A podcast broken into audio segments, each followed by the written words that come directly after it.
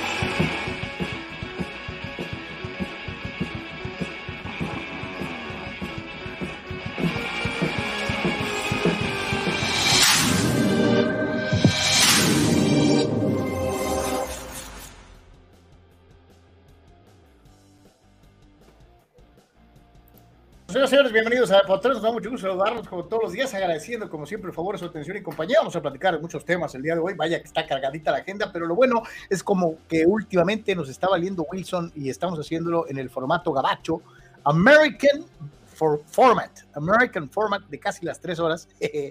Había un ejecutivo radiofónico que me decía que era imposible, que eso no era que no, ¿cómo había alguien que pudiera tener tres horas de deportes? Ah, si no fuera porque hay que comer, ir al baño y muchas otras cosas, a veces uno se podría pasar prácticamente todo el móndrigo día platicando de deportes. Así que bueno, pues está. Bienvenidos, bienvenidos una vez más a esto que hacemos con enorme gusto, con gran cariño, con todas las ganas del mundo para que usted se pase un rato amable junto a nosotros, platicando lo más destacado en la información deportiva de ayer, hoy y hasta futurear con el mañana. Así que a todos y a cada uno de los que forman parte de la gran familia de por tres en todas las plataformas en donde nos hacen favor de acompañarnos, como siempre, muchísimas, muchísimas gracias y especialmente a aquellos que nos han apoyado económicamente desde el inicio de este proyecto total y absolutamente independiente dentro de las redes sociales, en donde le rendimos cuentas a usted a usted, a nuestro Patreon, a nuestro patrón, el que le pone un billete, el que eh, se desvela con nosotros, el que le entra en los domingos a las 11 de la noche cuando hay algo extraordinario, este, eh, el que manda constantemente eh, fotitos o gráficos y que se involucra en la realización del show. gracias, muchas, muchas gracias a todos y a cada uno de los que son parte de la gran familia de Por Tres.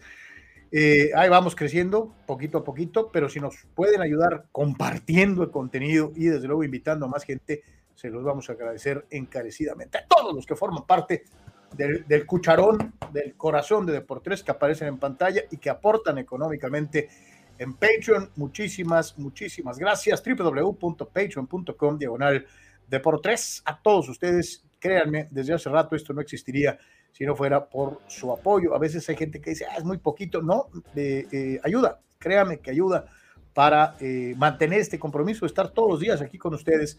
Y eh, si no fuera por ese apoyo, me cae que desde hace rato ya estaríamos vendiendo garnachas o este, alguna otra cosa. Muchas gracias a todos porque ustedes hacen posible Deportes. Desde luego recordarle que estamos totalmente en vivo, particularmente en las tres redes primarias de las que se genera el contenido para las demás redes sociales, empezando con el canal de YouTube, con la página de Deportes en Facebook y el canal de Deportes en Twitch. A todos los invitamos a que nos sigan ahí y si no nos siguen en, nos siguen en una y no nos siguen en las otras, pues no sean hojaldras, síganos en todas. Este, eh, eh, desde luego también estamos transmitiendo en tres cuentas de Twitter, estamos transmitiendo en, el Patreon, en tres cuentas de Facebook, eh, en fin, o sea, está por todos lados. Ojalá que nos ayude a que llegue a más, a más lugares, a más gente a la que le guste el deporte y crezcamos juntos. Te recordamos que eh, también puedes participar en las redes sociales de TikTok, www.tiktok.com, diagonal arroba deportes oficial, con los temas más calientes al momento y al día dentro de TikTok. No espere que bailemos o que, o que hagamos los retos como este de aventarse de la lancha eh, eh, a, la estela que dejan los, los botes de alta velocidad y que hasta el momento en el estado norteamericano de Alabama le ha costado la vida a cuatro personas. Cuatro personas que se han roto el cuello por seguir un reto TikTok. Que alguien me explique. Pero bueno, entonces no nos vamos a aventar de un bote en movimiento, ni vamos a bailar, ni nos vamos a encuerar. Pero ahí están los temas más importantes del día en Deportes, www.tiktok.com diagonal arroba Deportes oficial y también en www.instagram.com diagonal Deportes Oficial diagonal. Te recordamos como siempre que nuestra página oficial es www.deportes.com, la tienes en pantalla. Hazla tu sitio habitual de consulta deportiva, todos los días los resultados, los eh, artículos, las eh, participaciones de nuestros amigos y colegas eh, Manuel Cepeda, Sócrates Amanduras, Marco Antonio Domínguez Niebla, por citar solamente algunos, y desde luego la información, las noticias puntuales, cómo se van generando, resultados, fotografías, etcétera, etcétera, están en www.deportres.com. Para participar en WhatsApp, lo tienes también en pantalla, 663-116-0970, 663-116-0970. Al momento del programa puedes participar con tu mensaje de texto o igualmente con un audio de minuto y medio de duración. 663-116-0970. 0970 y para informes y ventas de publicidad 663-116-0970 fuera del horario del programa, te atendemos personalmente 663-116-0970 y muchos planes de publicidad baratos y que llegan aproximadamente a un eh, grupo de 70 a 90 mil personas que son las que checan las redes de por tres de una u otra manera, todas ellas gente real, aquí no pagamos bots eh, tailandeses, filipinos, chinos o whatever, este, son gente real de la región Tijuana, San Diego, de Mexicali, de Ensenada, de Tecate, eh, gente real que puede acceder a tu producto o servicio. 663-116-0970 y con nuestros amigos de Dus, de Synergy, con el buen Edgar Zúñiga en el 663-116-8920, 663-116-8920. Llama, créeme, te vas a sorprender, es más barato de lo que piensas y tiene muchísimas, muchísimas vistas, eh, tanto en deportes.com como en los programas. Carnal, ¿cómo estás? Te saludo con gusto. ¿Qué tal? Eh, ¿Qué tal, Carlos? ¿Qué tal, amigos? Saludos a todos. Eh, buen día. Está intenso un poquito el tema de calor. Ya veo por ahí que hay varios comentarios acerca de este tópico, así que pues hay que estar tomando agua y hay que tener cuidado con la cuestión del calorcito. Ahorita por ahí veíamos comentarios eh, del puerto, también incluso de Mexicali, que pues sabemos está muy bravo y aquí en Tijuana, ¿no? Así que tenga sus precauciones con el tema del calor en donde sea que nos esté eh, pues observando, ¿no? Nos esté escuchando. Así que un gusto que estén con nosotros, participe por favor, comparta, eh, pase eh, la voz, comparte el link directamente, participe y a la gente que nos hace su aportación o que están directamente con nosotros en Patreon y en YouTube también permanentemente se los agradecemos como siempre, varias cosas a platicar con la cuestión de la selección mexicana, con la cuestión del béisbol, el juego de estrellas, eh, toros con una gran actuación de uno de sus peloteros, hubo un sin hit en la Liga Mexicana, eh, varias dinámicas, eh, tanto de soccer como de básquet, como incluso de americano, si el tiempo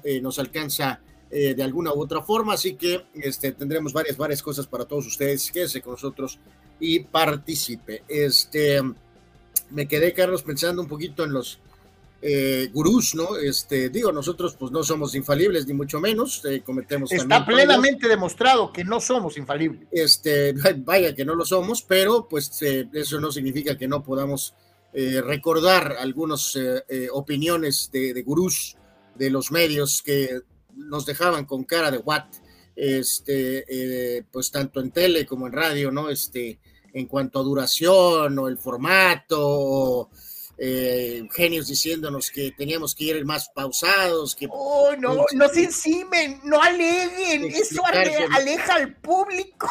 Explicar con manitas, eh, con manzanitas y con estos que porque teníamos que pensar en los que no son y, de aficionados a los deportes y, yo, y nosotros quedamos con eh, el, el, programa es de deportes, es para gente de deportes, no es para gente que no le gustan los deportes.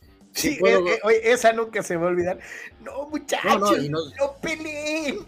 Y, nos pasó de eso de lo de, eh, eso de los gurús de, de la cuestión de, de, no salten de tema en tema, porque este, haciendo alusión a que nuestros amigos. Este, Ándale, ¿cómo es posible que estás hablando de box y luego hablas de base en un segundo y luego te regresas al box? ¿Cuál es el problema? Este, sí, sí, que era este, una regla eh, pues mortal, eh, porque pues, o sea, subestimando a nuestros amigos, ¿no? De que evidentemente pues estamos en un show de deportes, ¿no? Este, digo que a veces hablamos de, de espectáculos o de cine. O Oye, de, por cierto, hablando de, de, cosas que no mencionamos, murió Porfirio Muñoz Ledo, cabrón. Eh, no lo mencionamos. Sí, sí, sí. Este, digo, al margen de, las preferencias políticas de cada uno, pues fue una figura histórica, ¿no? de, esta era.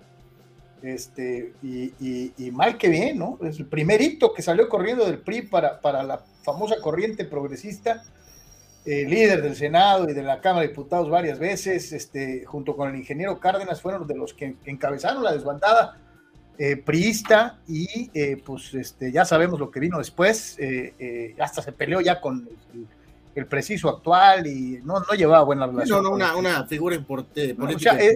Porfirio le entró contra todos, ¿no? Este, contra los panistas, contra los priistas. Nadie es perfecto, pero, ni remotamente. Pero sí, de que es una figura histórica. Un hombre importante de la política mexicana, sin duda alguna, sí. En paz eh, descanse. nadie se lo va a quitar, ¿no? En paz descanse, don, don, don, Porfirio Muñoz Leo, que no lo habíamos mencionado, pero sí. Hoy falleció Milán Kundera, también un gran escritor eh, de nacionalidad checa, eh, La insoportable levedad del ser, por citar solamente algunas cosas. Al ratito vamos a platicar más ya en la eh, sección de Un día como hoy, en donde hay pues varias cosas interesantes para el análisis y el comentario. Este, por acá, y como siempre, para abrir el show el día de hoy con usted, que es lo más importante, la personalidad oculta y secreta de eh, Salvador Zárate, eh, con el teléfono de su novia, que nunca he entendido eso, chava. Explícame, cagajo. ¿Cómo es eso? Es como si yo agarrara el teléfono de mi señora para participar. O sea, bueno. Saludos chicos, quiero mandar un abrazo por el cumpleaños de la Llena Ortiz, más el cadáver Mesa por el Día Mundial del Petardo. Eh, ¿Es cumpleaños de Fidel? ¿Neta? Quedábamos que íbamos a ser todos amigos, muchachos. Fidel, este, eh, corrobórame esta versión, eh, que no espero que no sea calumniosa, de Daniela López, en el sentido que es el día de tu diablo. Este, entonces, este, Fidel, confirma, por favor, para eh, realizar las acciones pertinentes en este sentido. Eh, Víctor Baños, saludos, mi querido Víctor hasta Ensenada. Saludos, muy entretenido el ASG. Buen picheo, se quitó la nacional, la mala racha que traía. Me quedé con las ganas de ver un home run derby para el desempate. Jansen contra Kimbral. No volaron el juego. Este, Víctor estuvo bueno. Ahorita vamos a platicar del juego de las estrellas. A diferencia de otros deportes, lo decíamos ahorita antes de entrar, estamos platicando, no y yo.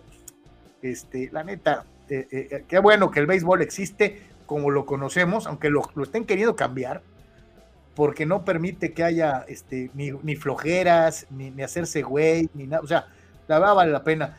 Daniela Pérez, Daniela López, ¿qué les pareció el de estrellas? Pocas carreras, más buen picheo. Ahorita vamos para allá. Este, saludos, mi Víctor. Saluda a Daniela, alias Chava, a Víctor Baños. pregunta, le pregunta Daniela, alias Chava, a Víctor, ¿cómo te va con el calor? Y Víctor hace el comentario, dice, aquí en Ensenada, como es templado, andan 28 a 30. Eso ya es calor, Víctor. Este dice, y ya nos andamos muriendo, pero hasta ahorita está soportable. Ayer por primera vez, carnales, abrí las dos ventanas de mi cuarto y dormí con las ventanas abiertas. Primera vez en el año en que hago dicha acción. Este, eh, ayer ya estaba haciendo calorcito. Eh, Curada Deportiva, que es el buen Saúl que nos ve allá en Chicali. Carlos un buen día. Aquí, con unos 45 grados nomás desde Chicali. Buen juego de estrellas y ahora el Tri y añádale a la NFL. Eh, Chava dice que en Tijuana y en el lugar donde está, 32 grados. Pero carnales, pues es que acuérdense que no había, no hubo primavera, nos fuimos con un invierno larguísimo, se comió el invierno la primavera eh, y pues brincamos de frío y lluvia a calor. Entonces, pues, este, por eso se siente más machín eh, en este momento. ¿no? Creo que nos decía Raúl Ibarra también que en San Felipe, que pues, ahí estaba el calor sabroso, ahí estaba en familia. No, mi hijo, pero es que pues imagínate quién fuera eh, eh, el buen TJ Native, está de vacaciones, le deseamos una, una feliz estancia en, San Felipe y que se divierta mucho. Este, pero pues este, eso es lo, mira, qué rico en la playa, con calorcito. Sí, bueno, ahí a, debatirse, este, nos daba datos de Tijuana, él decía que, que que quería, que, este, quería poner a Tijuana por encima de Hugo el día de ayer. Eh, nos daba algunos datos, Carlos, del tema de la ciudad de Tijuana, que obviamente mencionamos y eh, este, agradecemos el estar aquí en este, en este lugar, en su, en su aniversario, o en uno de sus, en su último aniversario, y nos daba datos de hasta mediados de los 50, dice Baja California no era considerado estado de la República. No, era territorio. Tijuana es la ciudad en el mar eh, más grande del país. Eh, hasta el 80 solo dólares circulaban en Tijuana. De todas las ciudades con al menos un millón de habitantes, Tijuana es la más joven. Eh, es el municipio más poblado del país. es la frontera más transitada del mundo. Tijuana está en segundo lugar del peor tráfico en México. Santo Dios, pues sí. Eh, eh, hay muchas cosas favorables, hay muchas. Y hay algunas primer lugar, Somos primer lugar mundial en homicidios, en fin, o sea, hay un montón de cosas así divertidas que platicar Tijuana y otras no tanto. Este, Daniel, Daniel eh, Arce. Abusado, Charlie, no duermas con la ventana abierta, no se vaya a meter 691. Es importante, sí, sí, sí. Oh, y, se suma el buen. A lo mejor le, mejor le quiere llevar su caldito, ¿no? Se suma, se suma el buen eh, Raúl y dice. Eh, se muere de risa de lo que estamos platicando ahorita. Dice: Nos gusta cuando se dan hasta con la cazuela. pues es que eso es en la salsita de esta. ¿no? ¿Qué, mi querido Raúl? O sea, querían que fuéramos. Eh, punto A, Anuar. Tu opinión. Y luego Anuar. Oh, sí, pero yo creo que es punto B. Y luego yo, oh, muy bien. ¿Usted qué opina? No manchen, son deportes. Es como si estuvieras en la carne asada con los compas echándote una cerbatana bien elodia y una deliciosa carnita, viendo el partido de tu predilección y todos estuvieran acá seriecitos y no manchen, son deportes, es diversión. Este, digo, hay gente que lo toma de una manera brutal, este, extremadamente apasionada y llega hasta agredir a las demás personas. No, no, los deportes son para divertirse este, eh, y para agarrar cotorreo y para polemizar y, agarrar buen, buen cotorreo. Este, eh, dice, hijo, Luciano no puede sacarse a este hombre de la mente, ya estoy empezando a pensar en una relación titesca. Eh, dice, Ilia Topuria seguramente también es águila, no tengo pruebas, pero tampoco dudas. a ver, Chano, ¿Qué pasa contigo y Topuria? Sí, sí, parece más bien el jefe de relaciones públicas, ¿no? De Topuria. Sí, algo hasta así, medio pachecón, este, eh, eh, en fin, en fin. Ahorita vamos a ir con todos, este, ahorita ya vamos a entrar a todos, eh, ya hay comentarios del juego estrellas y de muchas otras cosas más, pero antes vamos a platicar con alguien que ya está con nosotros y que hoy se suma a de por tres para hacer tres más usted. Entonces hoy es de por cuatro. Este, eh, eh, nada menos y nada más que el buen Manny Manny Cepedex. El buen Manuel Cepeda, a quien saludamos con el gusto de siempre. Mi querido Manuel, ¿cómo andamos? ¿Me veo? ¿Me escucho? ¿Te ves, te ves como yo? Se ve negrito. Eh, ¿Tú sí lo ves, no? ¿O seré yo? A ver. En este momento se ve negro, mi querido Manny. sí. Anuar, ah, te ves oscuro, para que luego no digan que utilizamos epítetos de otras denominaciones. No, eh, Ahorita lo arreglamos. Sí, no estoy bien, sí, porque la, ponemos momentáneamente a Manny en la congeladora mientras arregla eh, eh, esta situación del color oscuro. y este y, y, nosotros le seguimos y empezamos ya con la machaca el día de hoy aquí en Deportes. Sí, señores, el béisbol eh, es denominado el rey de los deportes porque su naturaleza impide que haya algunos que se hagan como tío Lolo hay ofensiva y defensiva y no hay manera en la que alguien se haga menso sin que se note. Si alguien picha para que le bateen, todo el mundo se va a dar cuenta. Si alguien batea flojo para no pegarle a la pelota, se va a notar. O sea, el base no te permite echar la flojera a Noarieme. Sí, lo platicábamos hace unos eh, momentos, Carlos, ¿no? De que ya, ya hemos eh, a lo largo de los años hablado de la desgracia que se ha dado en el tema del fútbol americano al grado de, pues prácticamente el famoso Pro Bowl estar en etapa de extensión. Y ahí está Manny eh, con nosotros. Saludos, Manny. Este, saludos, saludos. Hola a todos. El, partidos de exhibición de soccer, pues no, no, se, no se pueden jugar de la misma forma tampoco. en el básquetbol es un eh, insulto, eh, realmente que no defienden hasta que el partido falta un minuto y si está cerrado. Y este es uno de los grandes argumentos, ya lo hemos comentado antes, eh, Carlos Manuel, amigos, del famoso este título del rey de los deportes, ¿no? Y es un argumento poderoso eh, porque dábamos el ejemplo ayer con el propio Rosarena, este, si en ese momento no, no se va por, no se lanza por la pelota o no se estira, eh, pues queda en ridículo, ¿no? Realmente es lamentable, ¿no? Y si el pitcher lanza así, en lugar de lanzar normal, pues sería una vergüenza, ¿no? Entonces, eh, enhorabuena, porque pues al menos el, béisbol nos da la oportunidad de ver a las estrellas del momento eh, jugando prácticamente con naturalidad y normalidad, ¿no? Y bueno, pues ayer fue un juego cerrado, eh, no me gustaron los mentados uniformes, prefiero cuando juegan con sus propios uniformes, Buen punto, carnal, porque hubo varios, eh, eh, muchísimas personas, tanto en México como en los Estados Unidos, que hacían referencia al uso de los uniformes y que por qué se había roto una tradición, que lo correcto es que cada quien juegue con su franela representativa, ¿no? Pues creo que, no sé si tú escuchaste algo, Manine, pues eran colores muy eh, haciendo alusión a los propios marineros, ¿no? O sea, obviamente, pero, pero bueno, es un detalle estético, pero sabemos que la estética importa, fue buen partido Creo que continúa esta transición, muchachos, este, de ver algunos nombres que conocemos, pero que todavía a lo mejor para nosotros, eh, yo lo admito, todavía eh, no están en mi lista eh, absolutamente familiar y, se da parte de este proceso. Ahorita vamos a repasar algunos lineups de, de antaño y, y, cómo se va dando ese famoso cambio generacional.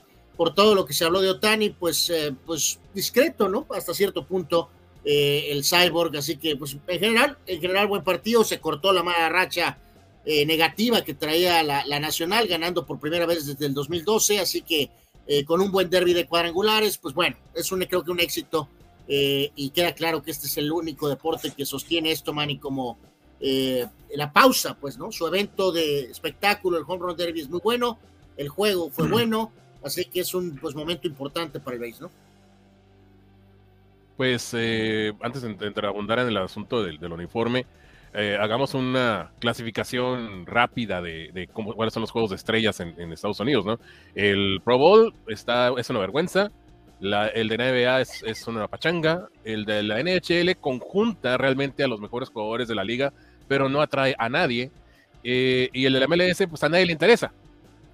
Este, entonces, el, eh, la Grandes Ligas simple y sencillamente es el único que realmente genera esa atención, ese atractivo, ese, ese, mm, esas ganas de ver quién gana, qué, qué lado es mejor, ¿no?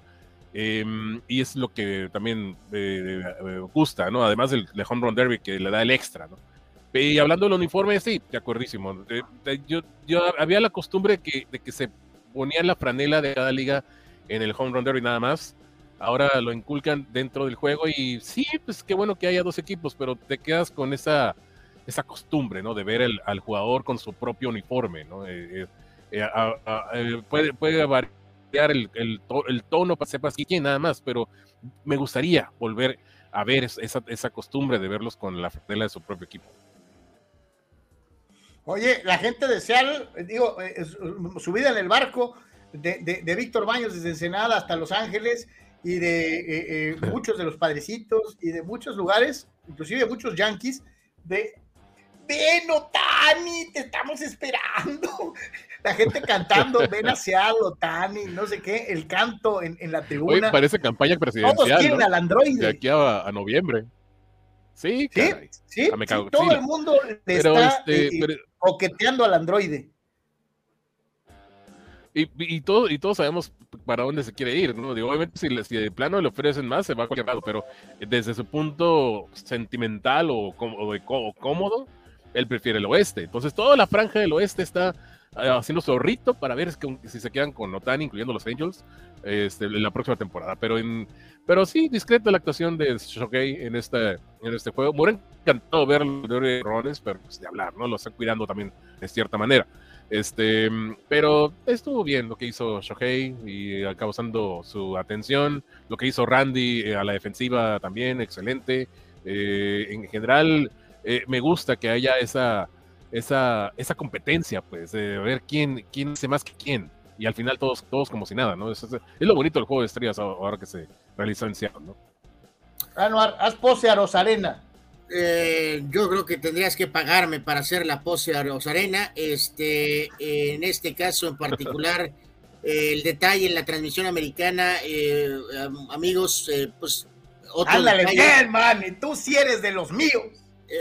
otro detalle interesante, este, donde aquí también por la propia naturaleza sacan ventaja este, con las conversaciones con los peloteros, ¿no? Este, yo me enfoco muy, uno al principio este, normalmente hablan con un jugador y en este caso, sobre todo en los partidos del domingo en la noche, digo, esto no va a pasar en todos los partidos, pero es un detalle especial.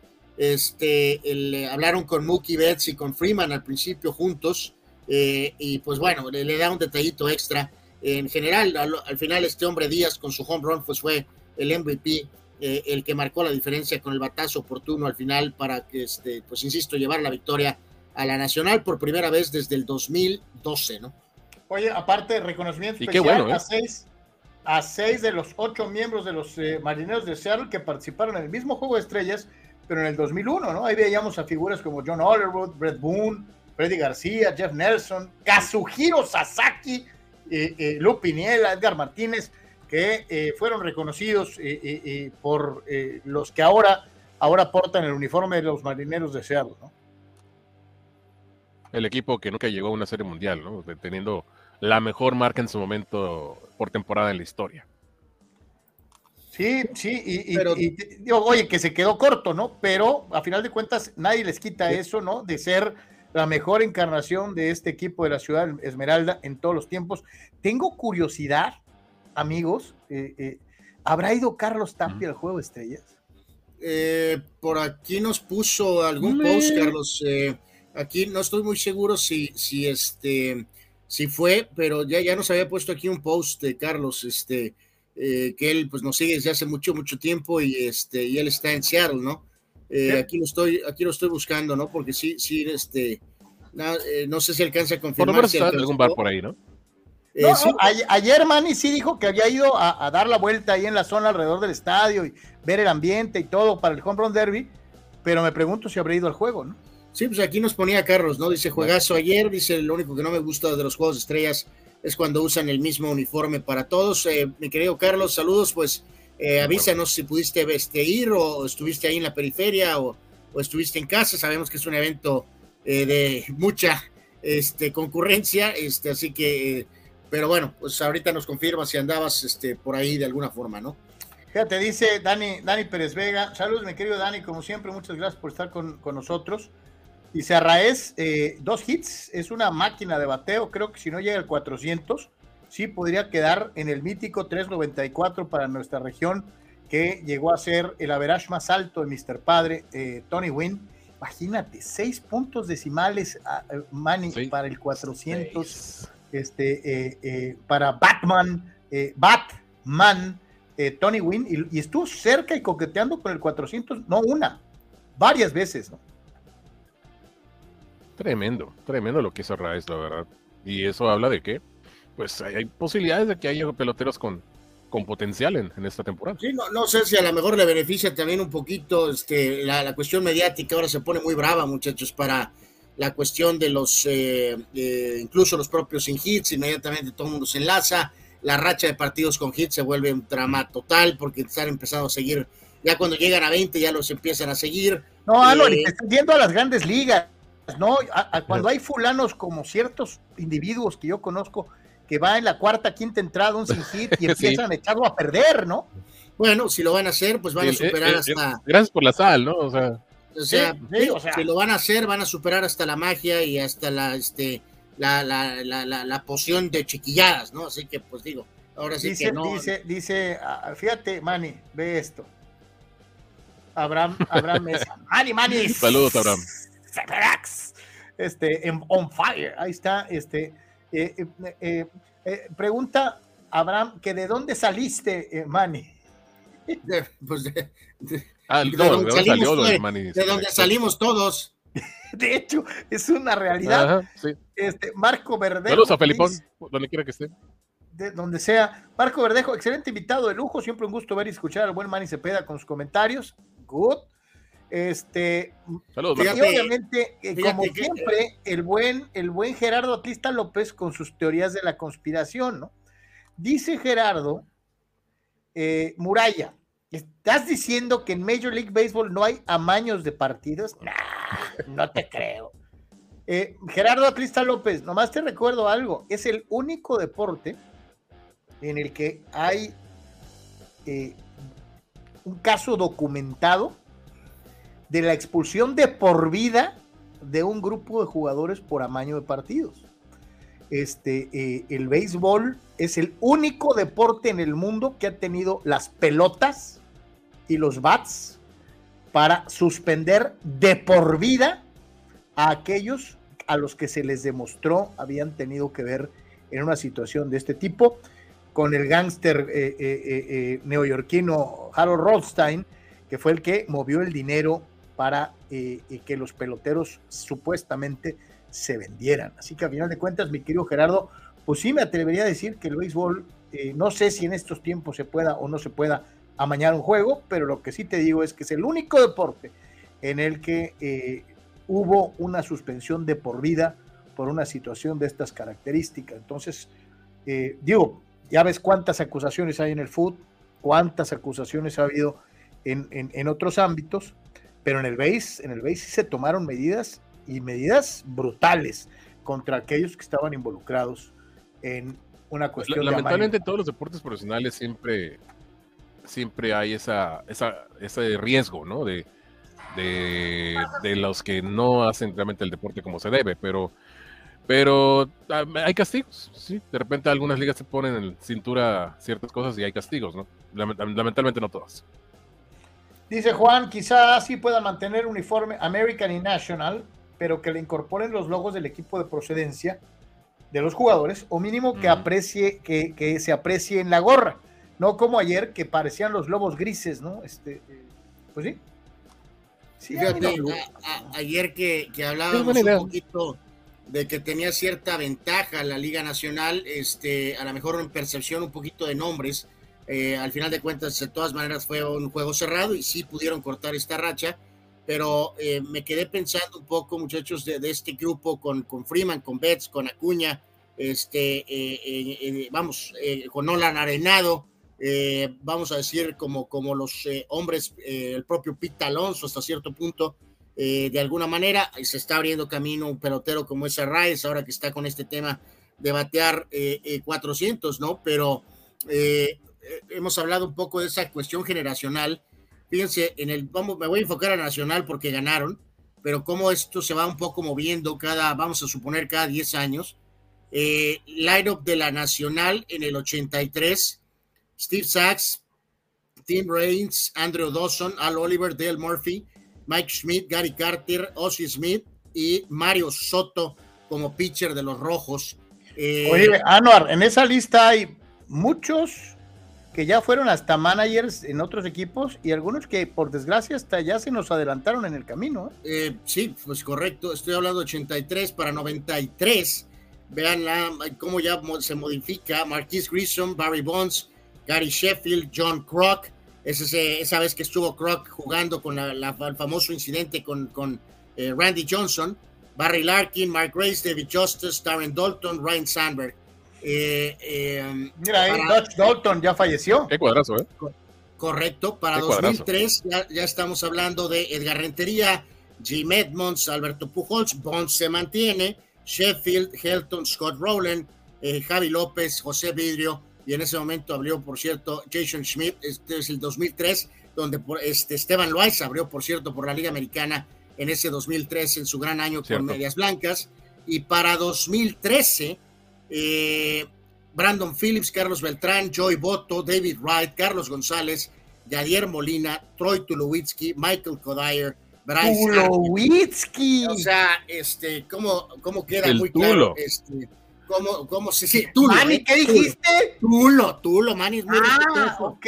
Tulo, Es que con luego T, de tacos, sí, Sí, sí. sí, Me, me Carlos, acordé por de, de los Mascabrothers, este.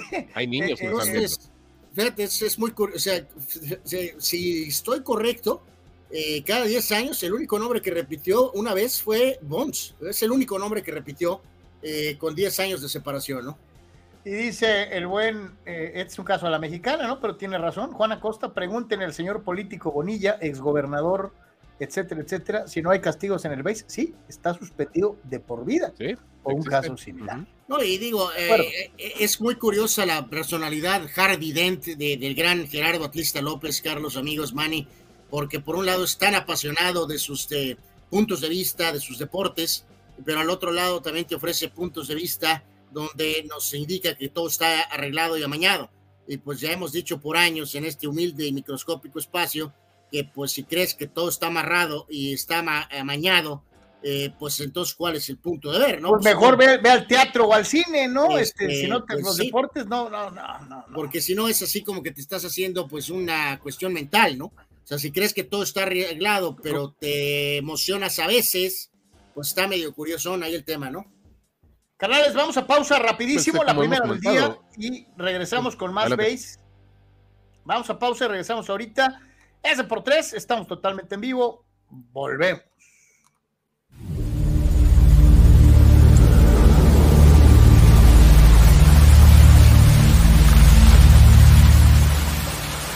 Hola, soy Carlos Yeme y desde 1993 Prover, el proveedor del herrero, te ofrece a ti que eres estructurista, ingeniero civil o herrero profesional todo el material que necesitas para que tu obra o proyecto sea lo mejor.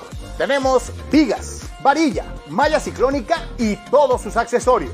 Herrería y remates para construcción, accesorios y materiales. Recuerda, tenemos tres locaciones, el Pípila, Playas de Tijuana y Rosarito. Prover, el proveedor del herrero donde juntos somos más fuertes.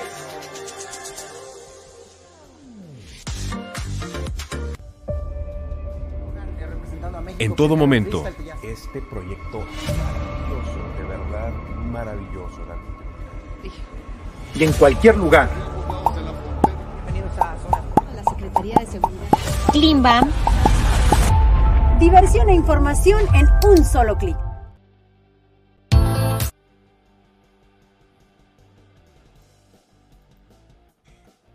Estamos de regreso, señoras y señores, con todos ustedes en Deportes. Muchísimas gracias por continuar. Tenías un comentario antes de irnos a pausa, mi querido Manny.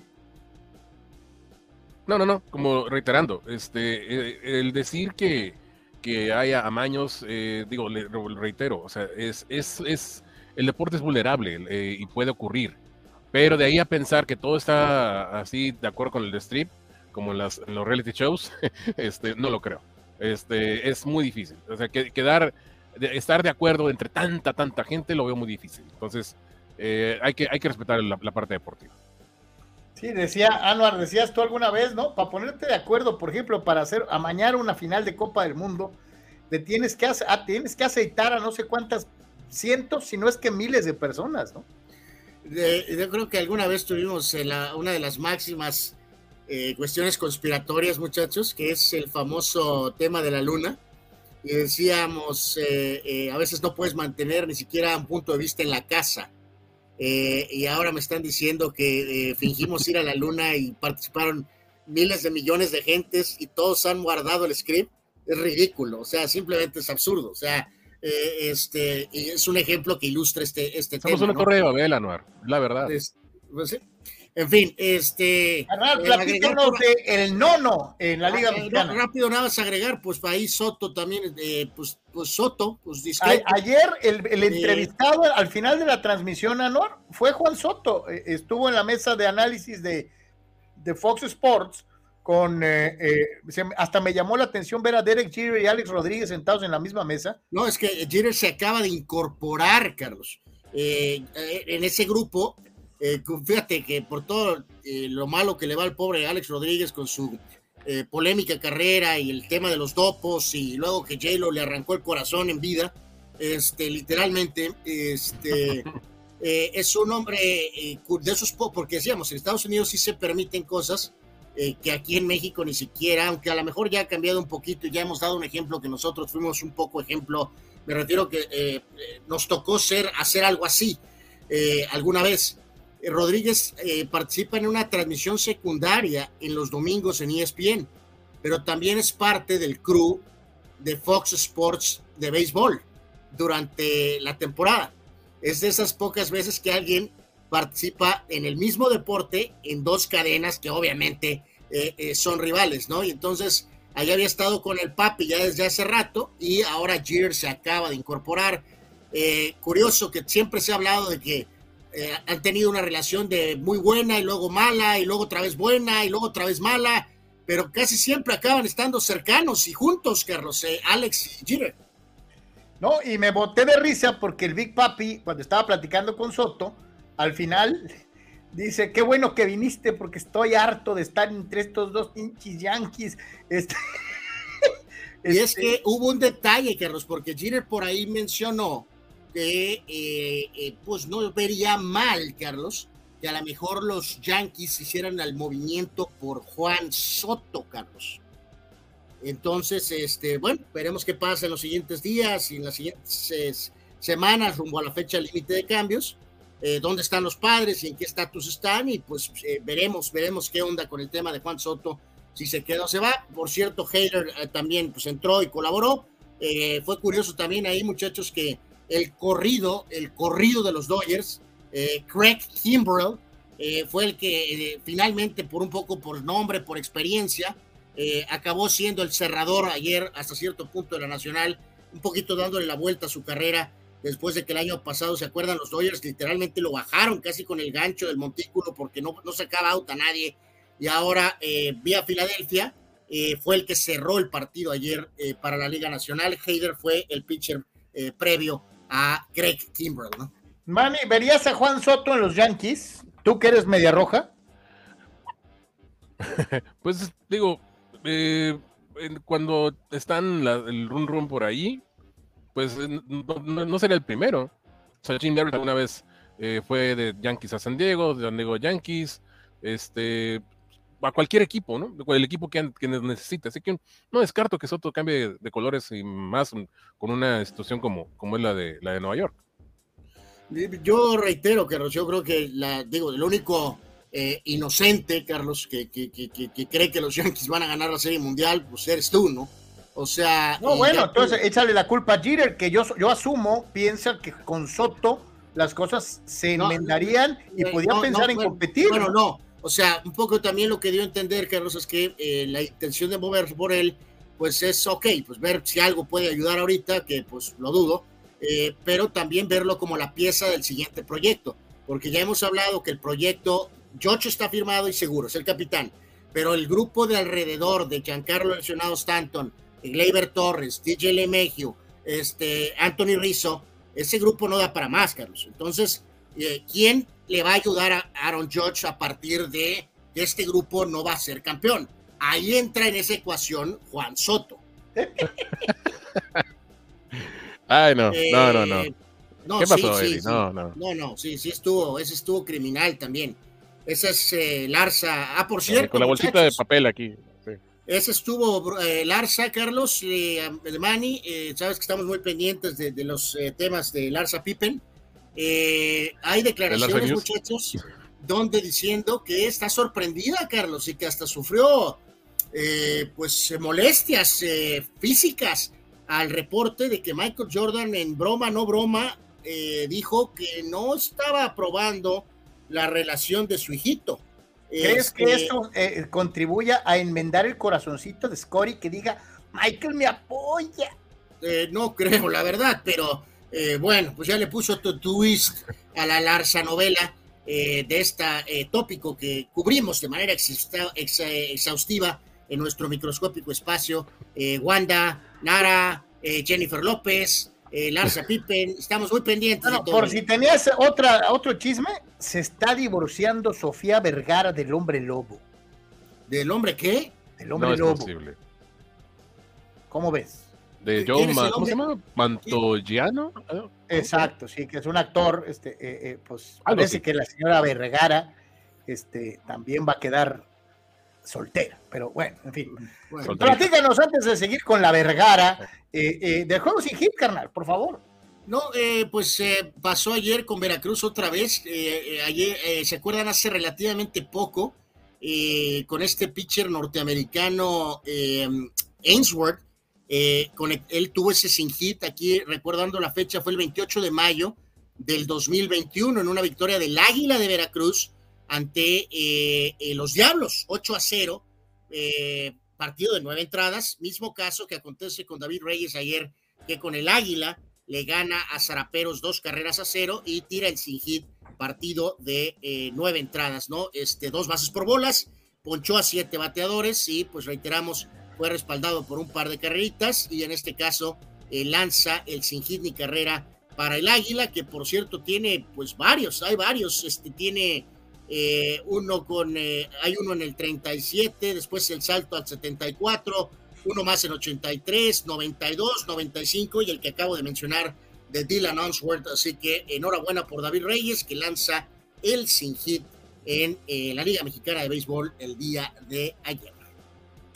Ahí está, pues sí, digo, mal que bien siempre va a ser una hazaña, y más en Liga Mexicana, en donde muchas ocasiones estarás de acuerdo, Manuel, amigos, el picheo se tira y agáchate. Entonces, este, es, tiene su gran mérito, ¿no?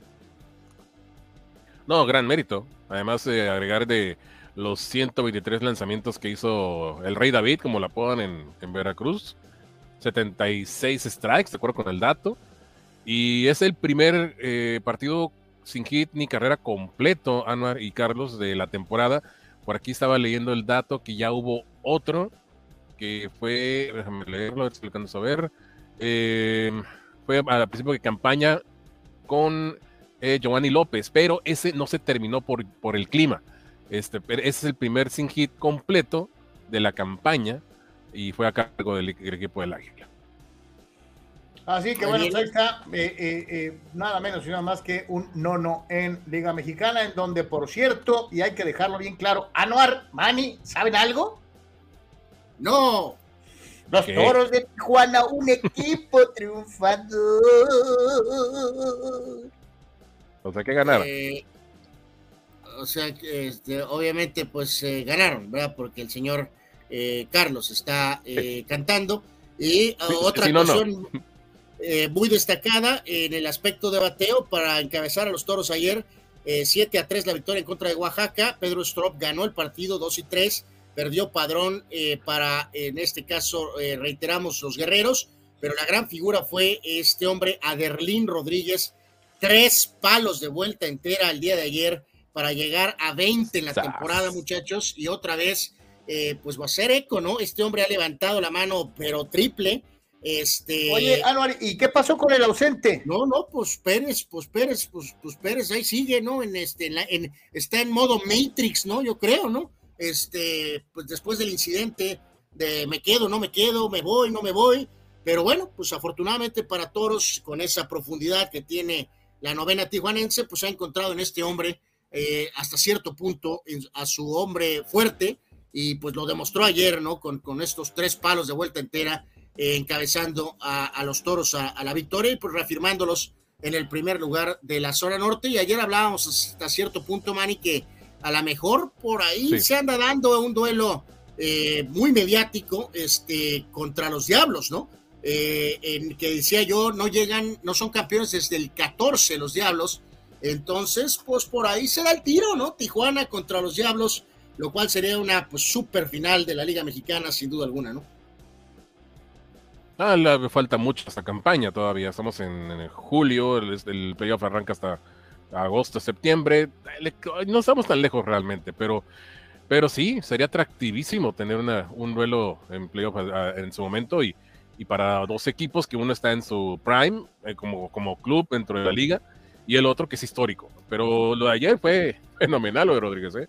tremendo. Y, y, y bueno, este, la campaña para los oros aún, es, aún todavía le queda, pero este, en, la, suma de las victorias ahí puede moverse de la mejor manera. Sí, tres, yo, te digo algo, ah, no, no, no vamos a tener Yankees Dodgers en Major League Baseball, pero estaría muy suave tener Tijuana, México. Eh, a ver, a ver si no nos echan la culpa de que, de que salamos.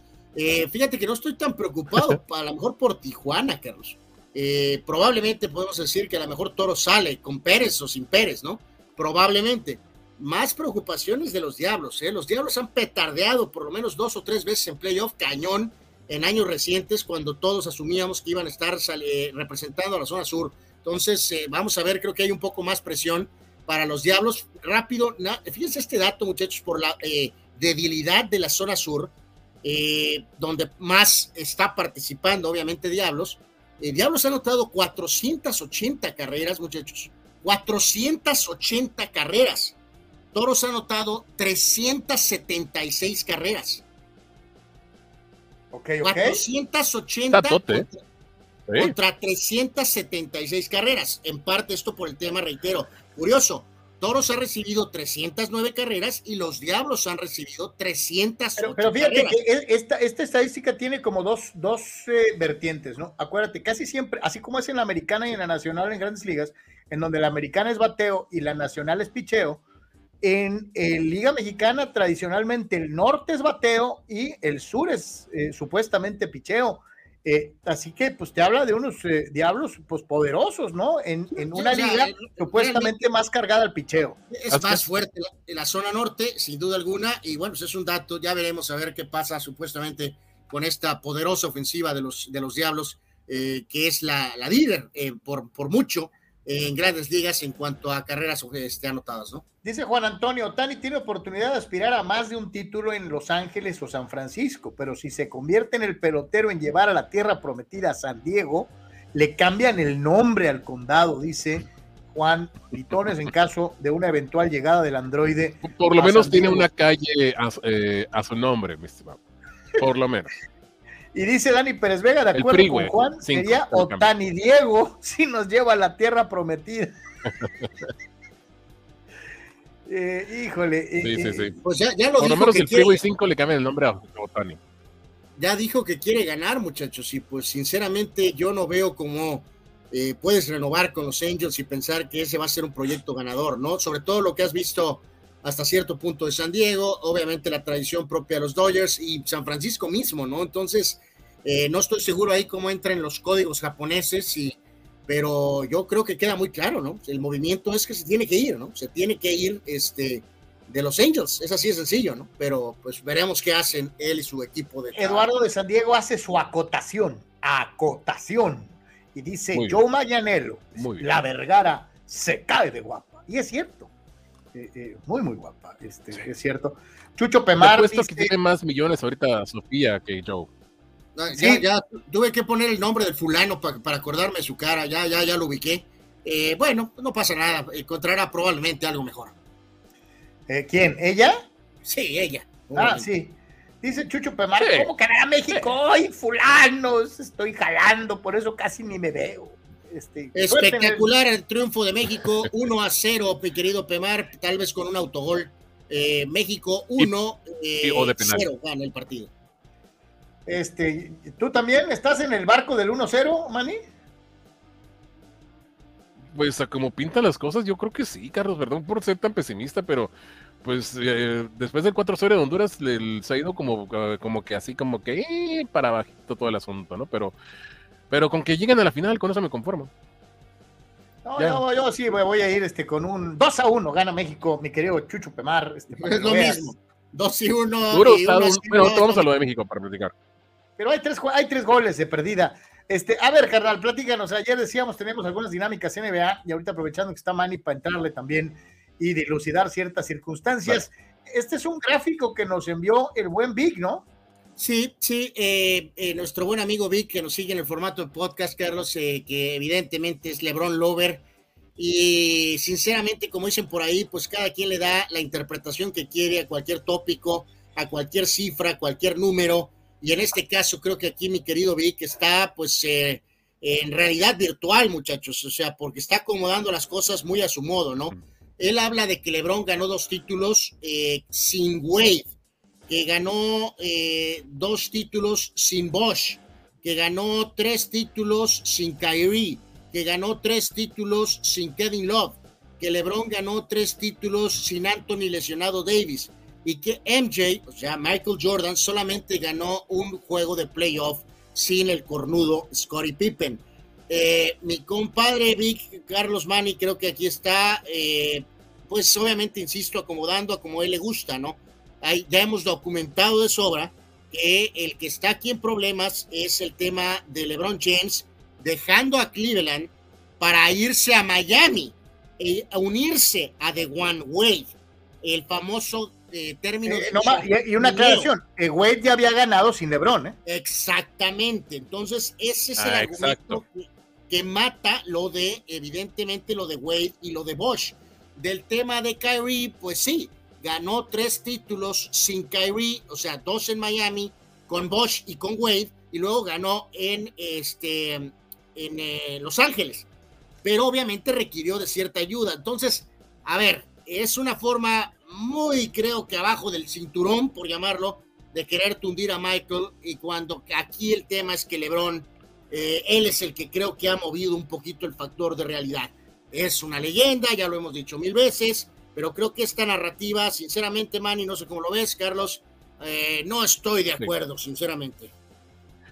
Ok, de acuerdo con que Jordan no hubiera ganado sus seis títulos sin la ayuda de Pippen, de acuerdísimo, no hay problema con eso. Pero LeBron no hubiera ganado sin los pases de Wade, no hubiera ganado sin los tableros de Bosch, no hubiera ganado sin aquel triple lapidario sobre los Warriors del 16 no hubiera ganado LeBron sin el soporte eh, defensivo de Love, sano, por supuesto, y tampoco hubiera ganado sin la ayuda de Anthony Davis, sano. Así que él solo, imposible. De eso se trata el básquetbol. Así que punto. Y aparte, esto no es cuestión de uno, es cuestión de cinco en la duela. Eso es bueno, mi querido Manny. Y, podemos estar o no podemos estar de acuerdo, pero pues ya platicábamos los asegúnes, mi querido Vic, te mandamos un gran saludo. Y en lo que yo sí voy a decir, al margen de esta situación muy Lebron Lover que nos mandaba el querido, el querido Vic, es en la declaración de Ginny Voss, la hija del de eh, inolvidable dueño de los Lakers de Los Ángeles, el doctor Jerry Voss quien hizo su ranking de los cinco Lakers más importantes de todos los tiempos.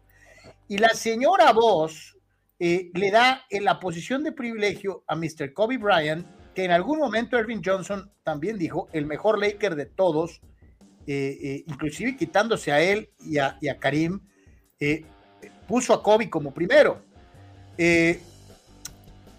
Yo no estoy de acuerdo en, la lista. A lo mejor, y va, se las concedo. Dejamos a Kobe ahí. No voy a pelear. Pero pones a LeBron James en el tercer lugar con un título en torneo corto, neta. Eh, y, con el debido respeto, oye, Anual, para el Master Zen, eh, eh, pues yo también podría Pat Riley. Bueno, es que aquí también recordemos, muchachos, pues tiene su toque Larsa story, ¿no? Hay que recordar que Ginny Boss tuvo una relación con Phil Jackson muchos años. Eh, eh, entonces, pues eh, evidentemente creo que lo va a poner por encima de Riley, aunque, bueno, para mí está Phil Jackson por encima de Pat Riley, pero eso no significa que Pat Riley no sea una leyenda. Este, porque básicamente ganaron los mismos títulos con los Lakers. Pat Riley, bueno, no, de hecho no, Riley ganó cuatro con los Lakers y Phil Jackson ganó cinco. O sea, eh, pero fue, acuérdate que en el, en el de Westhead él era asistente, o sea, son cinco por eso, por eso, pero se, se, cuenta por head coach. Lo de Kobe no creo que es un factor de, los, de su trágica muerte, Carlos Mani. Es, es, muy, es muy sólido el argumento de que pueda ser el mejor Laker en una lucha con Magic. El hecho de que creo que Karim llega vía Milwaukee lo pone probablemente segundo. y, este, o, segundo tercero, eh, porque podría ser un empate entre Kobe y, Magic desde mi punto de vista. Y bueno, si no pone a LeBron en esta lista, Manny y Carlos, pues me lo, yo creo que LeBron se regresa a Cleveland, ¿no? Así que eh, la señora Ginny Boss, eh, pues sabe que tiene que manejar las relaciones públicas muy bien, ¿no? Es increíble, es la realidad. lo, que lo, que dice Dani Pérez Vega, y eso que Magic era como su hermano, según ella. Pues sí, era su hermano en aquella época, que de ahora que está ella en control, Manny, pues es un poquito diferente la percepción. Mira, para empezar, eh, con todo respeto para el Zen Master, no debería estar en esta lista porque supone que son jugadores. Eh, y, lo, y, lo, ponemos en otras, en otra lista. Eh, ahí yo como, sí pondría obviamente a Kobe en debate como el número uno con Magic, número dos y Karim número tres. Y agregaría tal vez al Shaq este, como número cuatro y pondría a LeBron en el cinco ya para darle gusto al señor, al señor James. No, yo, yo, yo sí te digo, creo que el más importante de todos, desde mi punto de vista, es Karim Abdul-Jabbar. El número dos es Magic Johnson. El número tres es Kobe Bryant. El número cuatro muy probablemente sea eh, Shaquille O'Neal. Y el número cinco, y siguiendo tu ejemplo, mi querido Manny, como jugador, tendría que ser Jerry West, aunque no haya ganado la cantidad de títulos que ganaron los demás. Buen punto, ¿eh? Este, pero pues ahí Buen punto, porque West se quedó corto lamentablemente con los, las finales. Sí, pero, cuántas finales llevó a los Lakers y a cuántos títulos del oeste? O sea, West se hartó de ganar con los Lakers, el problema es que no le podía ganar a Boston, ¿no? Fíjate, muchachos, creo que aquí el mm, buen Raúl Ibarra, eh, este, TJ Nery, Carlos, creo que casi cae a la alberca este, en San Felipe, eh, muy furioso y, como siempre yendo a la contraria, Raúl Ibarra eh, arremete contra, pues yo creo que contra nosotros, al catalogarlos de Jordan Lovers, porque dice que estamos rebuscando y salir, eh, encontrar salidas por el freeway a cada estadística en la que Lebron es mejor. O se podría decir que Lebron ha ganado en todos los equipos que jugó y Jordan no. Eh, bueno, es la eterna polémica o hasta cierto punto una, bueno, para mí no es polémica, pero para algunos lo es. Eh, muy orgulloso de ser Jordan Lover, mi querido Raúl. Y en este caso, pues bueno. Yo, te, voy a te voy a contestar con una, mi querido Raúl. Yo lo pongo ni siquiera, ni siquiera lo pongo a Jordan, como diría César Ruiz Menotti en el caso del fútbol. A Pelé y lo cuenten. El negro es aparte, el extraterrestre. Y, y lo mismo te digo, yo no contaría ni siquiera a Jordan. Magic es mejor que LeBron. Este, cuenta títulos, cuenta importancia histórica, etcétera, etcétera, etcétera. Eh, eh, mi querido, mi querido eh, Raúl Ibarra, Jordan está en otro nivel, en otro planeta, no hay discusión. Y, vuelvo a lo mismo, o sea, Jordan no juega no solo, o sea, obviamente tuvo la, ayuda de Pippen, pero también tuvo la ayuda de Rodman, de, de Paxson, de Calbright, de Ron Harper, un montón, un montón en estos seis campeonatos, así que nadie gana solo, punto. Oye, y le damos su importancia a Lebron como lo ratifica esta gráfica que le vamos a mostrar a, continuación, en donde le saca nomás 80 juegos al segundo lugar. O sea, no 8, no 18, 80 juegos al segundo lugar. Eh, eh, eh, así de sencillo. nomás chequense esta, ¿no? Más victorias en playoff por jugadores de la NBA hoy, actual, al momento. Este, vea nomás esta situación. LeBron James ha ganado 182 partidos de playoff. El segundo sitio le pertenece al señor Thompson, que ha ganado 108. O sea, es una diferencia brutal. Algunos van a decir, eh, eh, eh, buscando atacar a LeBron, que los 20 años y que no sé qué. ¿Y, qué? ¿Eso qué? Él puede jugar los años que quiera mientras le rinda el cuerpo este, o que hay una regla que dice que juegues 10 años y luego te vayas, él es libre de jugar hasta donde le dé el físico. Entonces, penalizar a alguien por jugar muchos años se me hace muy injusto, ¿no? No, y, va de nuevo, este, que si es uno de los mejores 10 eh, jugadores de la historia de la NBA, por supuesto que lo es. Eh, para algunos, eh, incluso más arriba, top 5 seguro, tal vez top 3, ¿no? Eh, obviamente, pues por ahí están varios Warriors, también está Draymond Green y Curry, eh, eh, un jugador no estrella, pero que ha estado en múltiples equipos ganadores como Danny Green, ahí está en cuarto lugar con 105 triunfos, también está Durant, Kawhi Leonard y la Barba Harden, ¿no? yo reitero a lo que, complementando un poco también de lo anterior, muchachos, aquí el tema central es que en el largo legado de LeBron, si hubiera podido a lo mejor hacer el milagro, ganar aquella final contra San Antonio cuando era un jugador relativamente joven, eh, o por ejemplo en 2010, antes de irse a Miami, haber podido pasar a Boston y haber sido campeón, o tal vez si hubiera ganado el primer año en Miami, muchachos, eh, cuando fueron eh, derrotados por los Mavericks, su legado todavía sería todavía más increíble, ¿no? Con otro título más, o el hecho de que pudo ganar joven con Cleveland, que a lo mejor podría dar más argumentos. El tema de Jordan con los Wizards, evidentemente eh, eh, es completamente... Con los Wizards no hubiera ganado, ese equipo no hubiera ganado nunca. Absolutamente, ni siquiera el propio LeBron, Carlos, este eh, joven, los hubiera hecho competitivos, los hubiera calificado, claro que sí, pero jamás en la vida. Los Wizards donde jugó Jordan son peores que el peor Cleveland donde haya jugado LeBron. Michael regresó, tenía una cuestión de ser dueño en parte de ahí, regresó por varios factores más porque se había retirado prematuramente, sí tenía el sueño de tal vez hacer que el equipo fuera competitivo. Todos sabíamos, Carlos Manis, y todos nos eh, transportamos al regreso.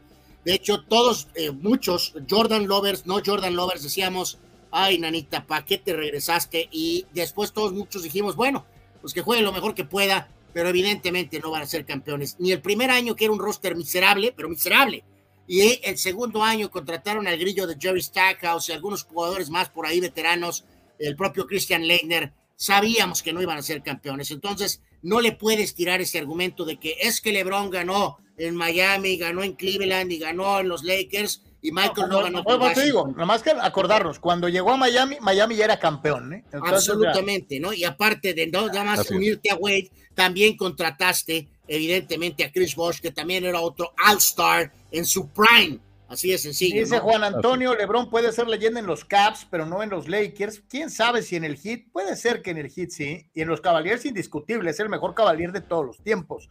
Marco Domínguez, saludos mi querido Marco, hasta Ensenada.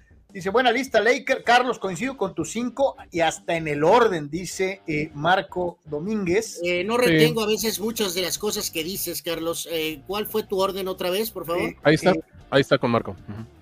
Ahí está. ¿Es el mismo de que puso Marco Verdejo? Karim, Magic, Kobe, West y Pat Riley y Phil Jackson. No, yo puse, yo, bueno, yo puse a Kobe, yo puse a Kobe, Shaq y West. era número uno Karim, dos Magic, Número 3, Kobe, Shaq y Jerry West. Ok, sí, porque dijiste que los coaches podrían ser un poco eh, aparte, aunque eh, Marco también responde como lo puso la señora eh, Ginny Boss, ¿no? Que ella sí puso pues, a su amigo en la lista, ¿no? Dice, dice el buen Víctor Baños, nos da su lista, Magic, Karim, Kobe, arriba de Lebron, sin dudarlo. Sí, como Laker. El buen Sócrates dice la foto, dice cinco más importantes Lakers, ¿no? No mejores jugadores. Debe de estar de número uno.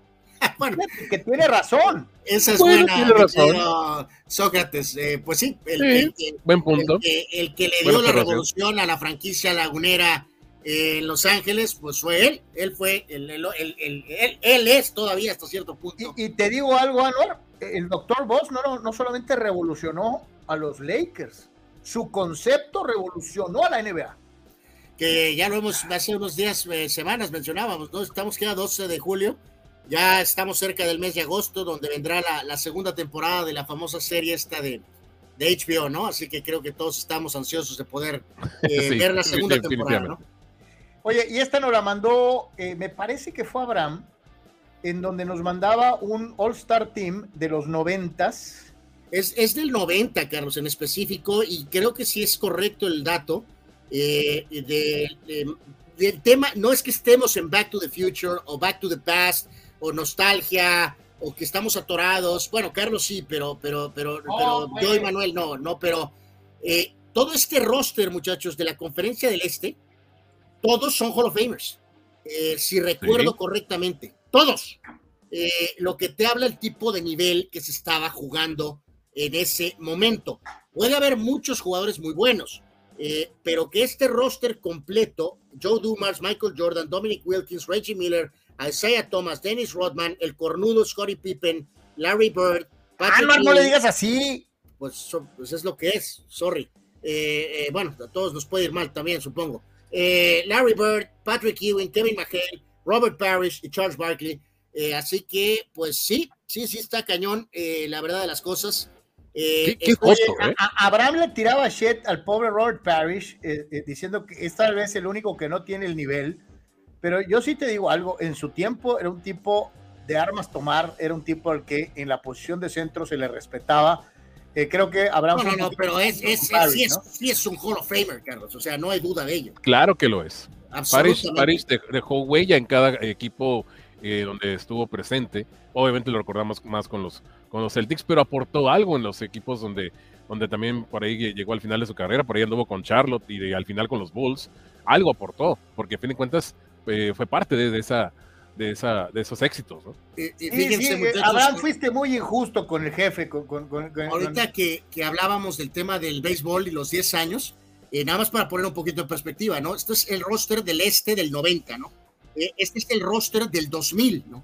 Hablando de, eh, fíjense, eh, por el este, Iverson, Eddie Jones, Carter, Grant Hill, Alonso Morning, Ray Allen, Alan Houston, Reggie Miller, Jerry Stackhouse, Dale Davis, el perro loco, Glenn Robinson y Dikembe Mutombo. También hay muy buenos jugadores, múltiples Hall of Famers, pero no todos son Hall of Famers y ni lo serán. Eh, empezando con Eddie Jones, digo, eh, eh, Lakers, ¿no? Era un buen jugador, Eddie Jones, nadie discute eso, pero no es ni remotamente un Hall of Famer. El propio Jerry Stackhouse era buen jugador, era muy buen jugador, pero tampoco es Hall of Famer bajo ningún motivo, ¿no? Dale Davis, buen power forward, no es Hall of Famer y nunca lo será. El perro loco Robinson era un buen anotador, pero jamás en la vida va a ser un Hall of Famer, ¿no? Entonces, sí reafirma esa teoría del increíble nivel, muchachos, que teníamos en los mediados ochentas, rumbo a mediados noventas, sí es un nivel eh, superlativo, no es nostalgia, es una realidad. Vamos a ir a pausa, señor, señor. Regresamos con la selección mexicana de fútbol. Eh, eh, hoy hay juego Copa Oro. Hoy juegan contra los Reggae Boys.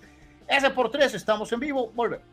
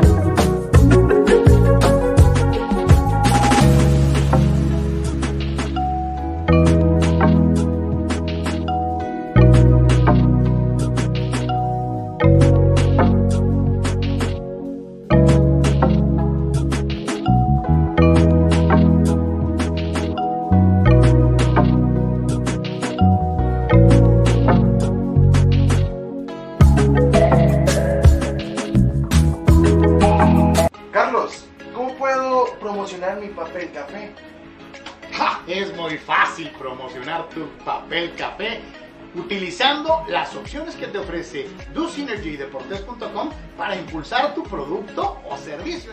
Puedes tener una sesión fotográfica o de video, puedes tener un landing page o publicidad absolutamente efectiva en Google Ads y en Facebook Ads. Todo desde 299 dólares.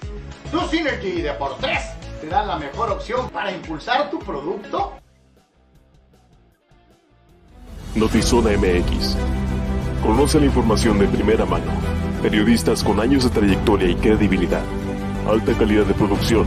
entrevistas exclusivas, transmisiones en vivo con gráficos integrados, multiplataforma digital. Notizona MX, la conversación es contigo.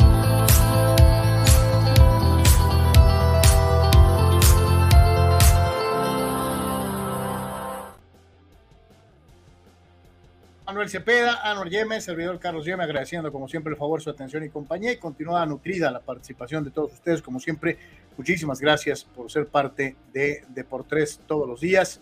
Eduardo de San Diego dice el gran mérito de LeBron fue hacer campeón a los Cavaliers ganando esa final ante unos Warriors on fire y como dijo Anwar esa valía por dos. Eh, dice eh, Marco Verdejo, una liga muy física que te daban leña si estabas metiendo puntos y si no, pregúntenle a su majestad con los Bad Boys, donde el contacto era más permitido. Yo siempre he dicho eso y luego me caen encima los, los, millennials de que eh, es más difícil jugar cuando alguien te está zumbando. Hoy los árbitros en la NBA, si alguien te ve feo, te marcan falta. Este, en aquel entonces te daban. Este, eh, eh, yo creo que es más difícil cuando alguien te está surtiendo a, la NBA de hoy en día, que es muy laxa en la marca, que es eh, muy poco física de una u otra manera. Donde yo creo que sí va a haber algo de juego físico es en el partido de la noche de hoy. Este es un supuesto 11 de la selección mexicana de fútbol para enfrentarse a su similar de Jamaica. Se han encargado los medios de comunicación que transmiten a la selección mexicana de recordarnos de manera casi constante que el equipo de los Reggae Boys tiene más de ocho jugadores en la Liga Premier Inglesa, eh, eh, tratando de eh, tal vez minimizar el impacto en caso de que este equipo de, de, Jaime Lozano no logre ganarle a Jamaica. Les pregunto, muchachos, ¿cómo ven la alineación y cómo analizan el partido? Adelante, Mari. Pues uh, Martín, Antuna, Pineda, Chávez, pues la es igual, ¿no? La veo igual, no, no, no veo muchos ajustes al respecto en torno a lo que va a presentar el Jimmy. Y eso de que digan que Jamaica es, eh, eh, tiene más jugadores en la Premier, digo, es una realidad, lo es, pero no, es lo mismo jugar en la Liga Premier que en una, en una selección nacional. Entonces, eh, yo la, la, verdad lo estoy viendo como que están tratando de salirse con, con la tangente en caso de algún fracaso. Eh, no deberían de, ser tan, tan, tan, ¿cómo, se puede decir? Tan, tan, eh, tan, bueno, buscando pretextos. Pues, es, total, el, históricamente el favorito tiene que, eh, siempre ha sido México. La realidad hoy es que no, no es a la altura de eso, pero, pero tampoco buscar la forma de, escudarse en caso de, de algún fracaso deportivo que se pudiera dar esta noche, ¿no? Sí, no, no, no, no sorprendería, muchachos, la verdad, si el equipo mexicano petardea el día de hoy, pero al mismo tiempo, pues sí mandaría al Lamborghini eh, a convertirse en eh, sumersible, sumergible eh, de Ocean Gate, la verdad, ¿no? Con todo respeto, este, la verdad, sería devastador, Carlos, para la Jimineta el convertirse en el Jimmy Titanic, ¿no? Si hoy pierden, literalmente se acabó el Jimmy Lozano eh, eh, no vuelve a dirigir ni a la selección de playa, o sea, eh, de México, si pierden hoy con Jamaica, ¿no? Así de devastador sería para el Lamborghini una derrota el día de hoy. vamos a ver qué onda con Montes, que no se convierte en Karate Kid. parece que Álvarez está fuera, por eso se reafirma el tema de Romo. yo todavía espero mucho más de Sánchez y de Chávez en medio campo.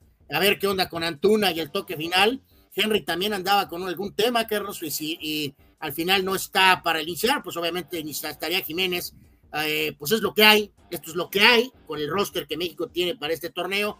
Y como decíamos hace un ratito, la expectativa es eh, muy natural, muy sencilla, muy simple muchachos, es hay que sacar eh, el torneo, pero empezando obviamente por este juego, pues literalmente pues como se pueda, o sea, este, esa es la realidad, ¿no? Nada de esperar gran cosa de fútbol, es esta inocente y ridículo hablar de ganar, golear y gustar, eh, es pues encontrar la forma, ¿no? De, con fútbol compensar un poco por la supuesta capacidad atlética jamaicana y pues sacar este resultado, muchachos, no hay más, esa es la pequeña expectativa, ¿no? Ganar.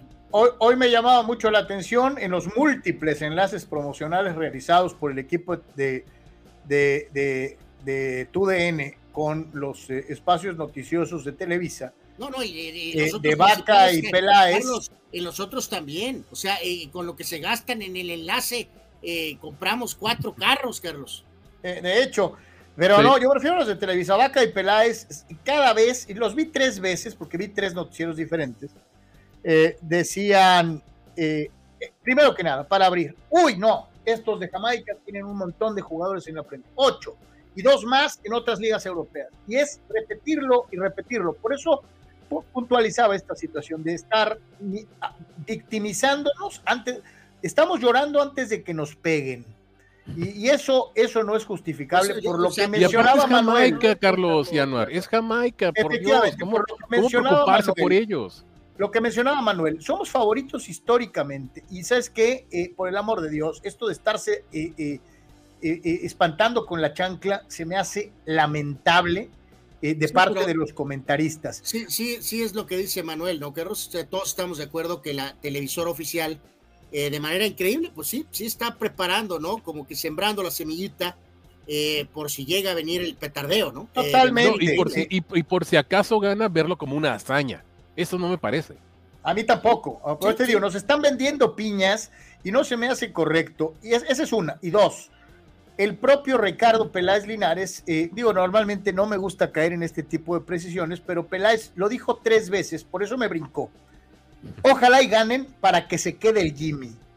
y tú y yo, eh, en otras ocasiones en este mismo espacio, hayamos dicho, tenemos que entender que el Jimmy Lozano es un interino y ojalá y así se quede, que cuando llegue el técnico de adeveras, a lo mejor Lozano se quede preparándose para que la siguiente ocasión haya continuidad en un proyecto. Pero esta situación de estar empujando la agenda lozanista, ojalá y gane la Copa Oro para que ya se quede, se me hace lamentable también. Eh, sí, sí, reafirmamos yo creo que algo de lo que hemos mencionado, Carlos, eh, la Lamborghini tiene 44 años, eh, es una persona pues bastante joven, así que él pues tomó este reto, si lo logra sacar, pues maravilloso. Eh, si no pierde, por ejemplo, hoy, pues es un desastre. Y si pierde, y en Estados Unidos eventualmente también será un desastre, será un golpe fuerte para él. Pero yo te reitero, no soy fan de Ambris, ustedes lo saben perfectamente, pero eh, ya ni siquiera mencionar algún nombre ridículo, estilo Sven Goran Eriksson, alguna cosa así, eh, como, en, como en antaño, muchachos. Pero en este caso, si hay un técnico mexicano que merece entonces la oportunidad de continuar este proceso, tendría que ser Ambris eh, no el Jimmy Lozano, así de sencillo, esa es la realidad de las cosas, eh, todo a su tiempo, el señor tiene que, si logra ganar, pues volver a tener más capital, más eh, crédito en el celular y supongo que vendrá alguna oportunidad en primera edición donde tiene que continuar su carrera y eventualmente lograr pues un pequeño requisito que es válido, ¿no? Que el técnico nacional, sobre todo si es mexicano o argentino mexicano o extranjero mexicano, que es por lo menos ganar la Liga MX una vez, una vez, para poder ser merecedor de dirigir la selección mexicana. Está todo darlo de la medalla de bronce, maravilloso. Para la selección mexicana, gana el torneo nacional por lo menos una vez. Me hubiera gustado ver el México-Guatemala, ¿eh? pero bueno, lamentablemente no se dio para ver ese duelo entre Tena y, la selección, ¿no? Pero pues bueno. Dice, dice Marco Verdejo, saludos Marco, dice la velocidad de los reggae boys será punto a cuidar, bien dice el Mani, el favorito es México, pero si se equivocan y en un rompimiento se descuidan, aguas con los reggae boys porque son muy rápidos. Eh, Marco Domínguez desde Ensenada, dos victorias de Jamaica en toda la eliminatoria del Mundial 2022, sexto de ocho, fuera de Qatar, con la misma base que está jugando Copa Oro. Marco, tocaste el punto neurálgico de esta situación. Ahí está. O sea, no podemos estarnos asustando con el petate del muerto. Y es lamentable esto de autoflagelarnos este, en los medios de comunicación previniendo una derrota, ¿no? Imagínate cómo ven ellos que están allá cerca del equipo, cómo ven al equipo para tener que estar aventando disculpas por adelantado. Se me hace lamentable.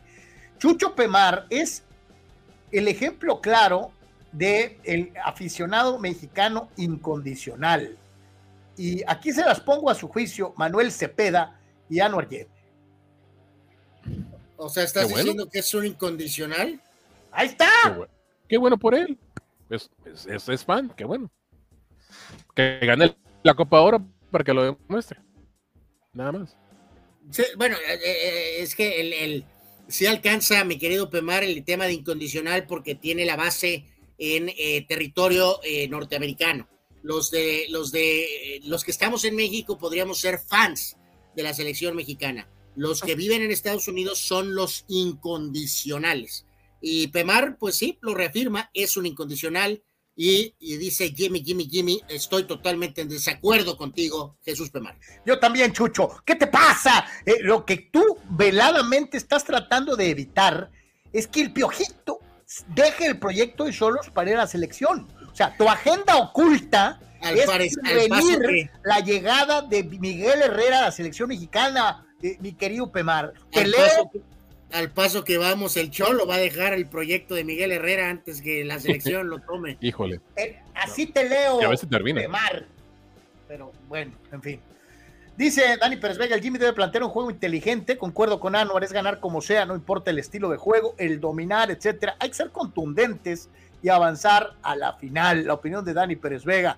Fidel Ortiz, el cumpleañero. Fidel, ¿cumples años o no? Por favor. Dice, el Tri Churritos pierde 4 a 1 con dedicatoria a las focas amaestradas que llenan los estadios en Estados Unidos. Ah, más respeto, Fidel. Sí, es una afición que, paga un mineral. Víctor Baños, es obligatorio para el Tri ganar, no debería de haber eh, paraguas, dice. Lo importante sería ver un desempeño más regular y consistente con la materia prima con la que se cuenta. Chava Zárate, o sea, para Anuar, Scaloni no tenía que ser técnico de Argentina porque no tiene la Copa este, de por tres en su currículum. Como siempre, el señor Zárate lanzando golpes bajos. Eh, ya hemos tocado este tópico en el pasado. Eh, la selección de Argentina tiene una dinámica completamente diferente a la dinámica de la selección mexicana. Entonces, eh, es una situación que no tiene comparación. Saludos, señor Zárate. Y, y yo se los dije, como un libro abierto ¡El piojo jamás! Este, eh, y, no lo quiere ni, para su equipo, ¿no? Pero bueno. Y aclara que él ya no vuelve a los estadios para apoyar a la selección. Eh, ok, pues sale caro, sale caro ir a ver la selección, pero bueno. Fidel ataca a, a, Pemar diciéndole que los incondicionales sucks, este, ok. pues no este, vayas, Fidel, y punto, ya. Está tan sencillo como eso. Señoras señores, vamos a escuchar a el autor de la Jimineta, perdón, del Lamborghini. Jaime Lozano, regresamos para seguir platicando con todos ustedes.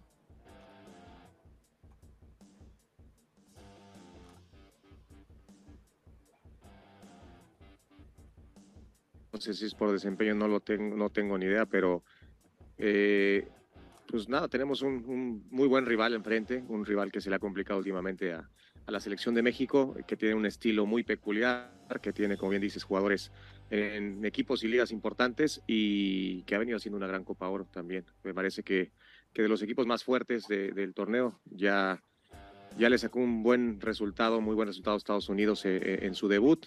Se pudo haber ido 2-0 al frente en el primer tiempo pero creo también, y analizando el partido que tuvieron, creo que Estados Unidos jugó bastante bien, eh, fue contundente y es lo que ha sido. El último partido en el Azteca un poco lo mismo, la primera que llegan hacen un golazo y, creo que siempre México tuvo que ir remando con la corriente. Esperemos, y ese es algo importante, que, si podemos eh, irnos al frente, pues creo que las cosas van a cambiar bastante. Si no, sabemos que, como decía Johan, que el contraataque de ellos es muy fuerte, que ellos también eh, no buscan asociarse mucho, es más un juego directo con Antonio para bajar pelotas y empezar a correr.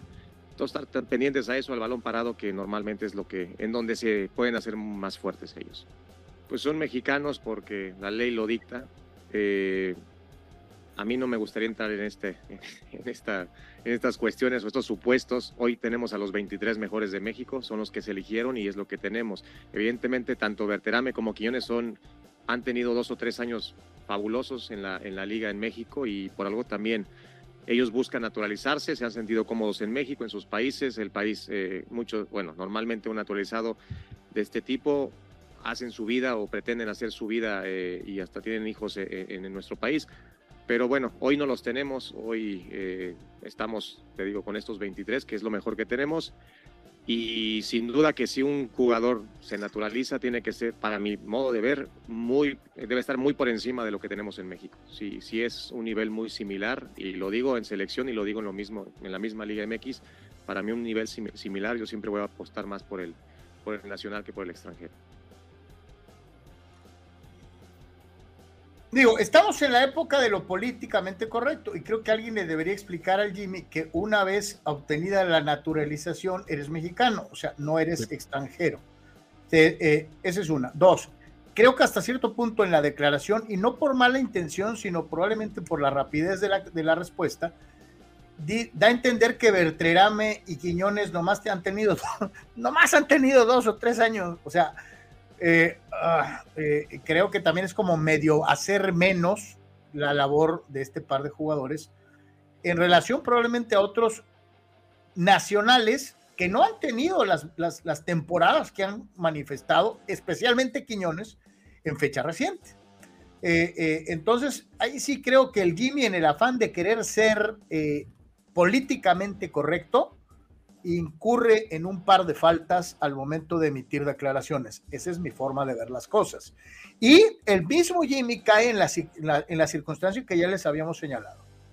Eh, el reconocer las fortalezas del, rival con, eh, sí, pues es que tienen un montón de jugadores que, participan en las ligas foráneas, ¿no? Y...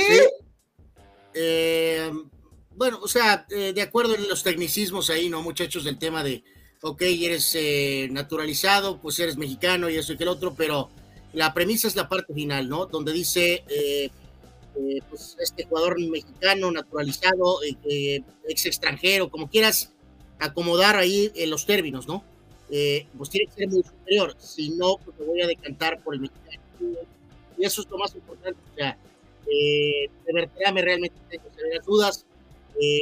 el tema de Quiñones, pues así como que infinitamente superior, pues no lo sé. Eh, vamos a ver si eh, le da ese envión el tema de América, que empiece bien, eh, que empiece fuerte con América de alguna forma.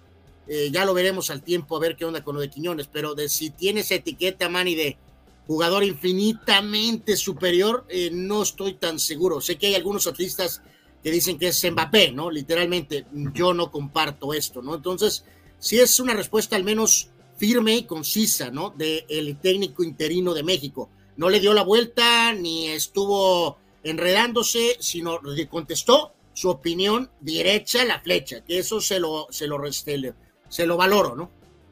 Sí, de manera directa y decente da la preferencia a, los nativos, ¿no? a los jugadores nativos en, el país. Em, y, pero no le cierra la puerta a, a cualquier jugador naturalizado con ciudadanía ya con el pasaporte, pues aquí en la mano, eh, en caso de alguna emergencia, ¿no? Y el caso de, de, Bertrame yo no lo veo, no lo veo seleccionable aún.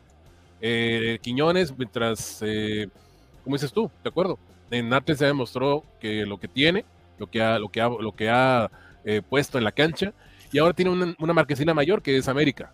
Y si lo, si lo sigo demostrando, entonces sí, sí estará en esa en esa lista de, espera, ¿no? A ver si lo llaman en algún momento. Yo, yo nomás les digo algo, a mí me encantaría ver que de veras, y, voy a poner el caso del Black Panther, ¿no? A mí me encantaría que llegara un jugador naturalizado y que a base de actuaciones le callara la boca a todos los eh, eh, eh, que hacen esta diferencia, a estos que se oponen terminantemente a la participación de naturalizados este, eh, porque creo y reitero, no hay mexicanos de primera ni de segunda. Entonces, una persona natural de otro país que viene a México, que cumple con los requisitos y que algunos de ellos, inclusive lo menciona el propio Jimmy, tienen hijos mexicanos, deben de recibir el mismo trato equitativo por esta circunstancia. Lo, lo, que ha sido terrible, por desgracia, es que los naturalizados que han jugado en selección, pues no han trascendido. No ha habido una rosarena en el fútbol mexicano, ¿no? Sí, y agregar también depende mucho de los tiempos, ¿no? En este caso, ya lo decíamos, ¿no? Este, por ejemplo, con el bigote, un veterano Borghetti, tenías a Omar Bravo, pero después la siguiente opción era el Kikín Fonseca, ¿no? Entonces, eh, eh, ese es el pequeño detalle, por eso se empujó el tema de Guillermo, del Guille Franco. Ahora, en estos tiempos, también andamos a la baja. Eh, Jiménez es joven, Martín es la opción, eh, pero tampoco hay mucho más a su alrededor. Me refiero específicamente como delantero, como centro delantero, ¿no? Entonces, eh, pues ahí está abierta la oportunidad, tal vez para Quiñones eh, un poquito más adelante, ya lo veremos. Carlos, como siempre, agradecerle directa o indirectamente a Alex Guzmán por su apoyo y a TJ Sports, como siempre, que son amigos y, nos auxilian, nos comparten la posibilidad de tener algunos de estos de estas palabras. Así que saludos, Alex, como siempre, y a TJ Sports por su respaldo, directo o indirectamente, ¿no? Manuel Anuar. ¿A quién hay que exigirle más hoy? ¿Al aparato defensivo de la selección o a los delanteros? Yo creo que a todos, desde la portería hasta la delantera hay que, hay que exigirle. Eh, si, todos, todos sabemos ya cómo juega Jamaica, son rápidos, son este, oportunos, lo demostró contra Guatemala eh, en este último partido. Ya saben cómo juegan, ya saben que acechan cuatro o cinco defensas para que no entre el gol. Entonces, eh, la fórmula siempre es cómo, cómo, encontrar ese camino para el gol, ¿no? Y también eh, estar muy pendientes atrás, o sea, es exigirle a los 11 que están en la cancha, no nomás a, o sea, yo, estoy de acuerdo ahí contigo, Manuel, y es lo que decíamos, o sea, la defensa tiene que, pues, mantener el cero, tiene que encontrar la forma de mantener el cero, eh, porque arriba no creo que haya mucha claridad, entonces, a menos que pase algo increíble y ganen 4 a 0 y ¡eh, viva México! si pasa, pues qué bueno, ¿no? Pero ahorita no hay nada que nos anticipe eso. Entonces, yo estoy contigo ahí en ese tenor, man. O sea, obviamente son todos, pero el camino más normal para ganar es eh, manteniendo el cero, porque si vamos a ganar 3 a 2, eh, pues, ah, caray, no estoy muy seguro si vamos a meter tres goles, ¿eh? O sea, eh, hacía, esta referencia por declaraciones como esta del buen amigo Carlos X. Saludos, mi querido Charlie, gracias por estar con nosotros. Hoy pierde el Tri 3 a 1. La velocidad de los jamaiquinos por las laterales son la gran debilidad del México de ahorita. Es decir, sigue existiendo esta situación de la falta de confianza concretamente en las defensas laterales, que a lo mejor se agregan bien al ataque, pero no saben regresar. Y muchas de las críticas sobre el Tri, desde la época martiniana, eh, se han dado porque los laterales son buenos para agregarse pero son malísimos para regresar. ¿eh? Detalles tan simples, ¿no, amigos? Yo creo que todos estaremos pendientes de eso. Si por ahí, con una buena jugada, no buena jugada, con rebote o no se rebote, si Jamaica anota primero, eh, eh, evidentemente va a poner a, frego, a, prueba la cuestión de cabeza del equipo mexicano y la cuestión de, que exacto. de, que si se desesperan o no. Entonces va a ser muy interesante ese, ese tema, ¿no? Si por ahí Jamaica se enreda con un gol, van a ser puestos a test mayor estos jugadores, ¿eh? Pues ahí está. Vamos a escuchar a un integrante de la defensa mexicana. Vamos a escuchar a Johan Vázquez. Regresamos para cerrar el tema de selección nacional. Le recordamos, el juego va, corrígeme, carnal, Manuel. Eh, es hoy a las 7, ¿va? Sí, en, este caso, y vamos a escuchar a Vázquez, Carlos, que, que, pues no, no lo dijo directamente, pero pues prácticamente lo dijo, ¿no? Que estaba casi casi un paso literalmente a largarse del equipo mexicano, ¿no? Y eso fue lo que le preguntaron primero a Vázquez. Eh, hoy hay doble partido cuatro y media Estados Unidos-Panamá. Eh, eh, por cierto, que es aquí en San Diego, en el famoso Snapdragon. Eh, Estados Unidos-Panamá, cuatro y media aquí en San Diego. Y a las siete en Las Vegas, otra vez vuelven al lugar de los hechos. Jamaica, México, quedó reportado por ahí, muchachos, que sí se movieron de hotel, se acercaron obviamente más para acá. Yo creo que han podido ver la burbuja este, espectacular en Las Vegas, ahorita que está tan de moda eh, así que pues, ahí está la situación de que vuelven a Vegas, ajustaron la cuestión del hotel. Y en el caso de Vázquez, pues ahí está. Quería la oportunidad, la tiene. Vamos a ver cómo responde. O sea, la ha tenido en los últimos juegos. Vamos a ver si sigue en ese tenor de aprovechar la oportunidad Johan Vázquez, ¿no? Este es Johan Vázquez, lo escuchamos, volvemos.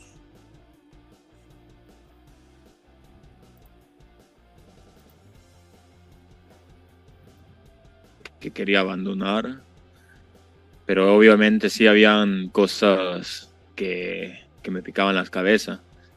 No había pasado un buen año en, en, Europa, ha sido difícil, pero son cosas que, que uno es futbolista y es consciente de eso. Hoy en día, bueno, me, el profe aquí presente me ha dado la oportunidad, me ha dado la confianza más que nada en el campo.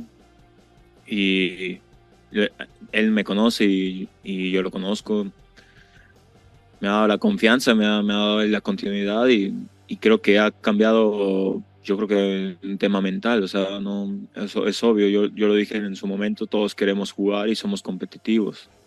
En ese momento no me tocó y está bien, pero hoy en día me está tocando y lo estoy aprovechando de la mejor manera. Yo pienso que será muy distinto a, en el tema de que fue en el Azteca o, o como ha sido cuando vamos a Jamaica. Yo creo que mañana los espacios se cerrarán más de los dos lados y aprovechar la que tengamos. Nosotros ya lo hemos estudiado, somos conscientes, tal vez hay que ser más, más finos en el, en, el último, en el último tercio, ser más conscientes de lo, que, de lo que vamos a generar, pero confiamos en nosotros. Yo sabemos que por delante hay jugadores de jerarquía, jugadores que lo respetamos bastante, que han, han crecido enormemente el país. Pero bueno, primero que nada, también hay que creérnoslo a nosotros y confiar más en nosotros. Ahí está Johan. Este, Manny, eh, agregar de algo de Estados Unidos, Panamá, preguntaba por ahí, fue Raúl, me parece que decía que qué tipo de entrada esperamos en San Diego. Eh, ¿Cómo lo ves, Manny? ¿Se llenará? Mira, el problema para este partido es el horario, 4.30 de la tarde. Eh, para lo que son los que son futboleros, pues no es el mejor eh, horario para llegar al Snapdragon. Eso podría mermar en cuanto a un posible lleno. Digo, hay que recordar que el Snap ya le, ya le menos personas que lo que era el Qualcomm, son 35 mil personas, pero, pero bueno, si hay una buena convocatoria eh, hecha sobre todo por US Soccer, este, podríamos ver una buena entrada hoy en cuanto a la convocatoria. En cuanto al partido, es una buena, un, buen, eh, un buen duelo en, teoría, ¿eh? porque Panamá ha estado jugando bien esta, esta Copa Oro, echó con goliza a, Qatar, algo que no pudo hacer México, y Estados Unidos, pues bueno, ya sabemos cómo, juega, entonces va a ser un buen, un buen duelo en lo deportivo, ¿eh? insisto, va a mermar en, en, la cuestión de la, del horario para que no se mire totalmente lleno, y, pero, sí, pero para quienes viven en San Diego, o acá en Tijuana incluso, será una buena oportunidad de, de ver un buen, buen partido ahí en Mission Valley. Eh, aquí sí va derecha la flecha eh, y la pregunta pues es directa. Eh, pregunto a Yeme, marcadores en los dos juegos. no, no, pues reitero, ¿no? México 1 a 0. Y me voy a decantar acá por Estados Unidos, este 2 a 1. Manuel. Pues igual, me quedo con un apretado 1 por 0 y de penal por parte de México. Y en Estados Unidos yo veo, espero más goles, ¿eh? Pero podría ganar, sí podría ganar Estados Unidos, pero 3 a 2. Yo me voy México 2 a 1 y gana Panamá 2 goles a 1. ¿En serio? ¿Ves ganando Panamá esta tarde? Pues no sé si es eh, eh, así lo veo o si es lo que quiero, mi querido Manuel. Digo, batalló Estados Unidos con Canadá. ¿Sí? es una señal. Y la forma en que está jugando Panamá ese torneo es para, para llamar la atención. Eh, y de una vez ya está entrado en ánimos. Sócrates Amanduras, bienvenido. Carlos, Anuar, Manuel, gusto saludarlos y a todos nuestros amigos eh, que nos siguen en las distintas plataformas. Eh, gusto saludarlos, gusto estar aquí en, en, Jueves Futbolero. Te pregunto, derecha a la flecha, y antes de mandar la pausa y regresar a platicar de boxeo, te pregunto, Marcadores hoy, Estados Unidos, Panamá en San Diego y México, Jamaica en Las Vegas. 2-0 México, 3-1 Panamá. También me ganando Panamá, muy bien. Pero claro, así claro, un juego fácil. Eh, eh, yo te digo, lo que pasa es que, Manny, yo me baso en que los gabachos supuestamente no tienen su selección A y los panameños sí. Vamos a ver, ¿no? O sea, vamos a ver. de hecho, yo, yo, veo a Panamá en uno de los favoritos de la próxima eliminatoria mundialista sin que califiquen México, Estados Unidos y, Canadá, Panamá debe calificar al mundial. Sí, sí, yo también lo veo, lo veo de esa manera. Vamos a pausa. Regresamos, tenemos varias cosas interesantes en el boxeo. Ya está Sócrates, está el buen Manuel Cepeda. Ah, no, un servidor. Volvemos, ese por tres, eh, después de esta pausa.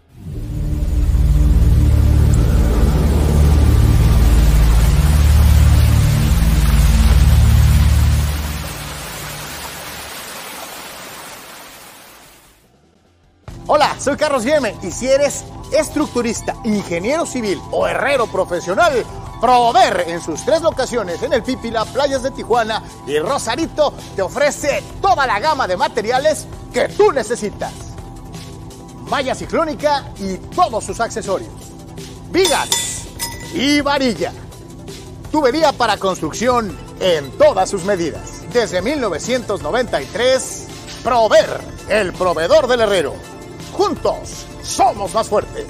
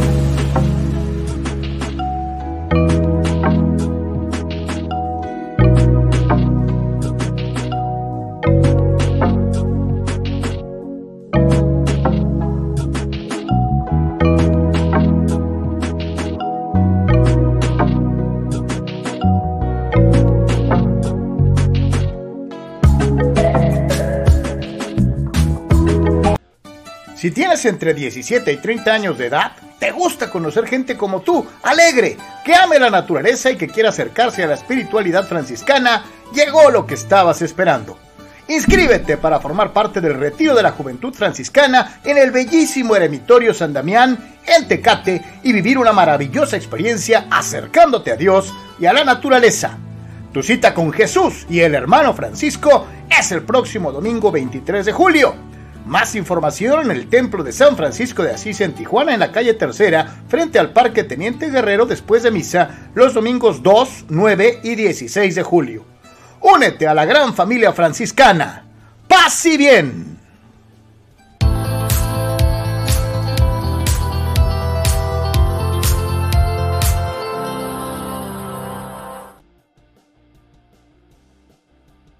estar con nosotros, este, eh, eh, eh porque ahora sí somos reteartos, ya no nos falta el marco y ya tendríamos la familia completa. De por cinco. Eh, eh, eh, exacto, este, pero bueno, muy pronto viene una mesa así, este, ya lo verán, este, de una u otra manera. Hay retearta participación del público, pero, pero mucha, mucha, mucha.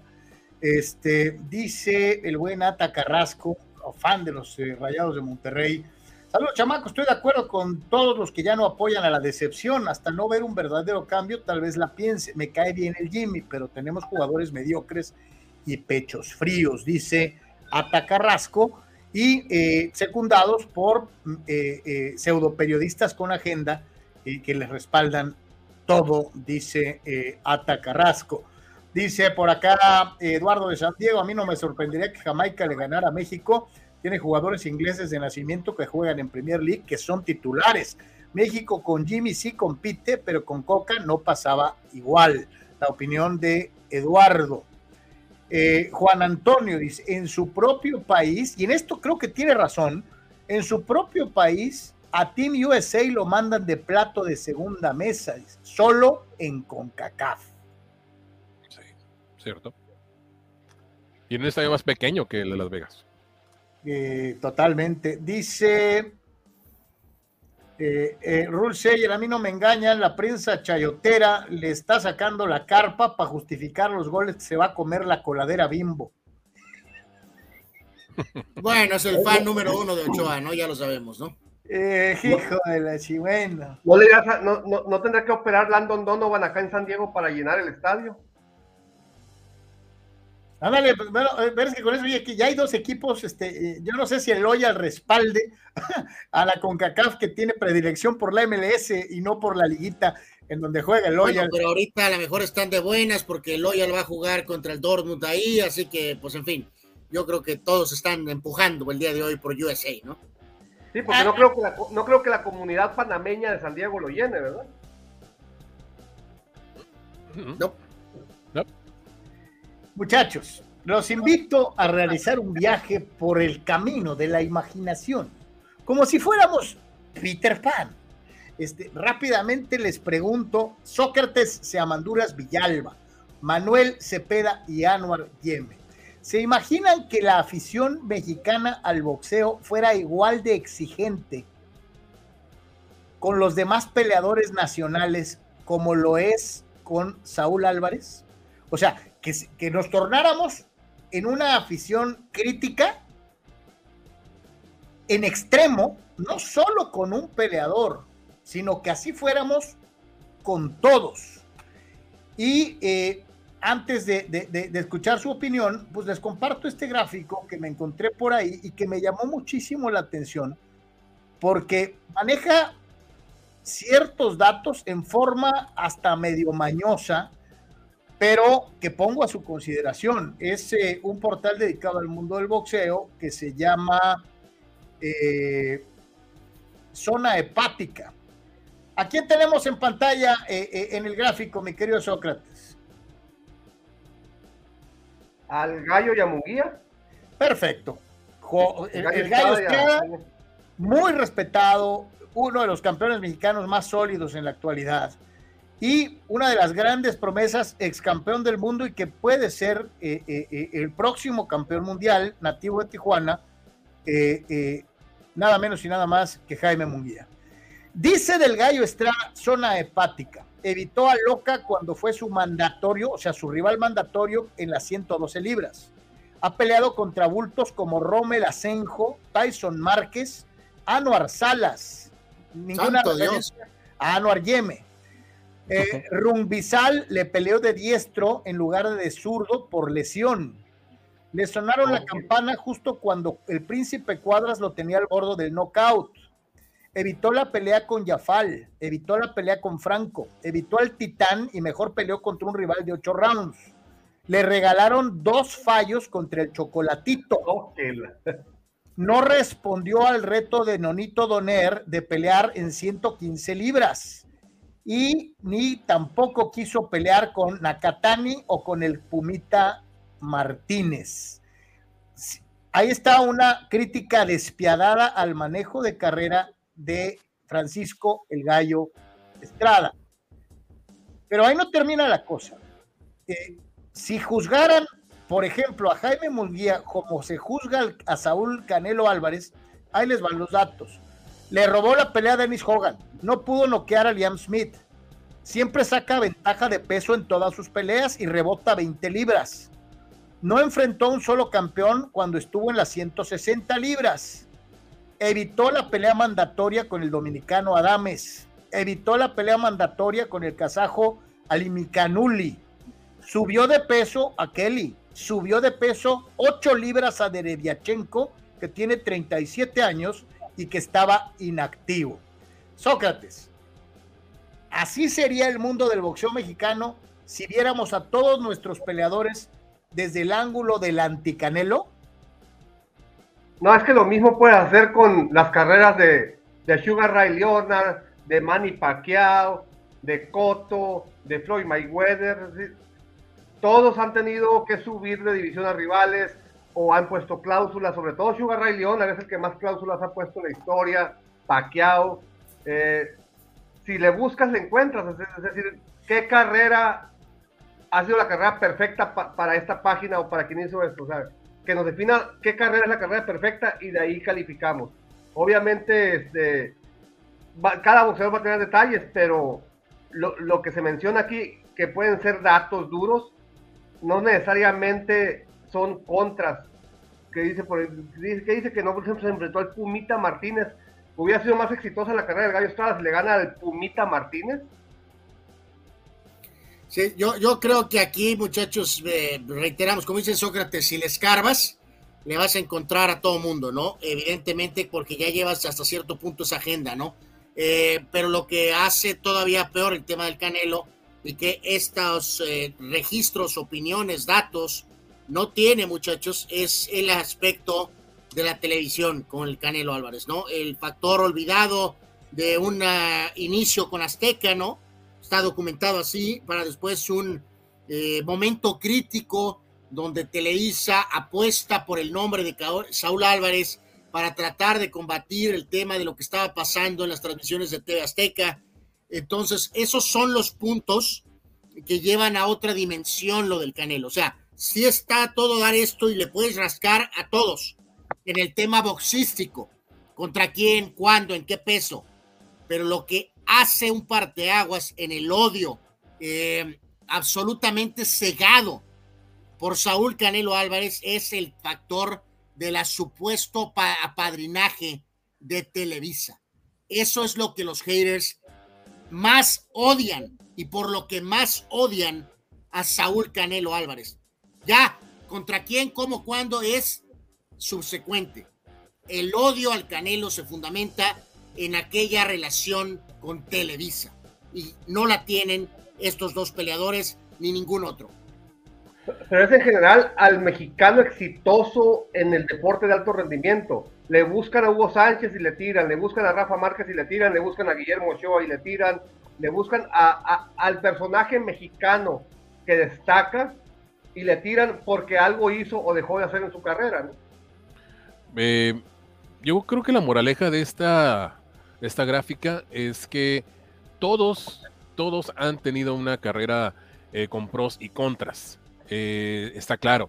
La única diferencia, como bien dice Anuar, y también lo, recalcan ustedes, es que Saúl está en la marquesina todo el tiempo, ¿no? Y, punto. Y además, hagamos memoria. ¿Se acuerdan que Julio César Chávez, el cual vamos a mencionar en un momento, eh, cuando él estaba en su prime como boxeador mexicano, también era criticado, y no, y no por, por los, eh, los eh, del momento, sino por la vieja escuela. Es que no es un Púas, es que no es un Kid es que no es un Ratón Macías, es que no es de pueblo, decía. Entonces nadie estaba conforme con Julio hasta que llegó el momento en que todo el mundo dijo, ok, de acuerdo, sí es, sí es lo que es el César. Entonces son etapas, es lo que está pasando Saúl en este momento. No justifico tampoco que sea el gran, el gran boxeador, pero eh, le ha tocado la, suerte de ser el del, el del centro de atención. ¿no? Pues ahí se las dejamos. Usted, eh, como bien dijo Sócrates, búsquele a, su peleador favorito. Este, búsquele. Y me cae que le va a encontrar, ¿eh? Ahora, creo que esta, esta, página, no sé si es esa, pero hay una página que es puertorriqueña y que vive de tirarle hate al boxeo mexicano para que los mexicanos reaccionen. No sé si es esta. Hay una, hay una página boricua que a cualquier campeón mexicano le tira. Pues podría ser, ¿eh? eh, eh la verdad. En, fin. Eh, Ayer, eh, carnal, ¿te acuerdas? Eh, hablábamos del cumpleaños de Hugo Sánchez y lo que me llama mucho la atención es que dos de los tres grandes deportistas mexicanos de los ochentas tengan cumpleaños en días consecutivos. Ayer hablábamos de los grandes logros de Hugo y esa pregunta que nos hacíamos todos eh, en algún momento de nuestra vida, decir, ¿cuántos metió Hugo? Pues señores, señores, hoy es tiempo de celebrar nada menos y nada más que al César del boxeo, a Julio César Chávez González que para algunos puede ser no el mejor boxeador mexicano de todos los tiempos, para muchos lo es. Lo que sí puedo decirles es que yo me acuerdo que la noche que peleaba Julio, entre 80 y 90 el país entero se paralizaba. Todo el mundo buscaba la manera de ir al bar de moda o de pagar el evento en cable o buscar la forma de estar presente para ver al gran campeón mexicano Julio César Chávez. El país, créame, en su gran mayoría se paralizaba. De Yucatán a Baja California, los bares se atiborraban y todo el mundo hablaba terminando el combate, cómo le había ido a Julio. Es algo que yo no he visto probablemente con ningún otro peleador desde que me acuerdo. Y nada más para reiterar el dato de los del tridente, este, eh, recordar que el señor de Choaquila eh, cumpleaños hasta el 15 de septiembre, ¿no? 15 de septiembre eh, cumple Fernando Valenzuela, ya que Hugo y Chávez eh, son cumpleañeros en días eh, consecutivos, ¿no? Ahí está, pues, la marca impresionante. ¿Con cuántos años de diferencia entre, ellos dos? Fernando nació en 60, ¿no? Este, Hugo nació en 58 y en el caso de, de Julio, él nació en 62, ¿no? O sea que curioso también van así, ¿no? 58, 60 y 62, ¿no? O sea, el más grande es Hugo, después sigue después sigue Fernando y el, más, Y el más joven es Julio. Ah, hasta, hasta, cierto, hasta cierto punto, ¿no? Eh, pues la leyenda, yo creo que aquí, muchachos, si bien Fernando ha seguido con su relación con los eh, Dodgers, que, se ha involucrado incluso en Liga Mexicana, aparte de otras cuestiones, eh, que Hugo después dirigió, que tuvo aquel episodio en Selección Mexicana, ya tiene buen rato haciendo televisión. pues yo creo que aquí le damos un pequeño, no sé cómo lo veas, Sócrates, no cómo lo ves, Manny, su cuestión personal de superar sus demonios con el tema de la droga famosa, la cuestión de sus clínicas o clínica, su muy importante presencia como analista con su tan particular este, estilo, eh, hacen de alguna manera que Julio es el que está eh, como que más en la palestra pública. Ahorita la ciudad está tapizada de patrocinios de, en Tijuana, aquí de la leyenda. Este, así que es curioso, ¿no? Es el que probablemente, digo, Fernando está eh, con Dodgers haciendo análisis, Hugo está en tele, pero creo que el que está ligeramente más en el reflector en la actualidad es la leyenda, eh, el César del boxeo, ¿no?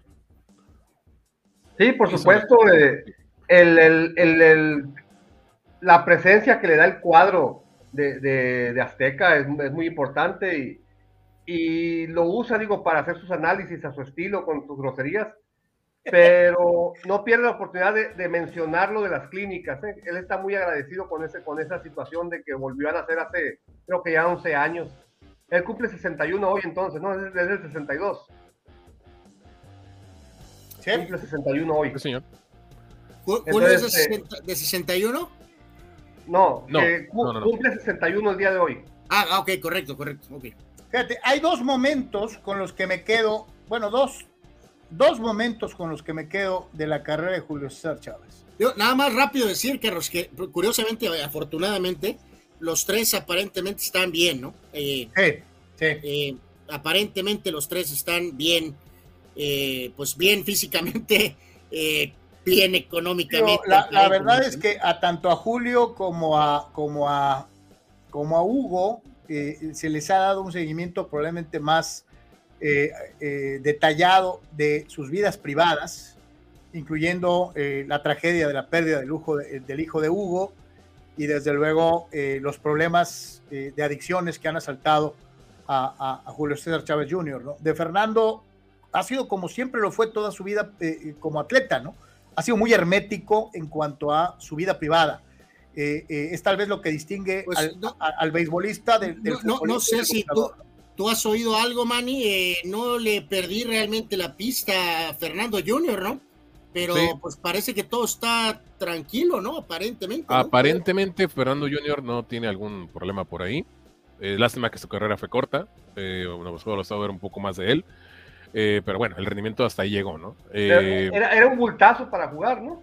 Sí, sí, era más nombre que, juego, ¿no? Pero, pues pero bueno. Le, pues, echaba ganas. Le echaba ganas.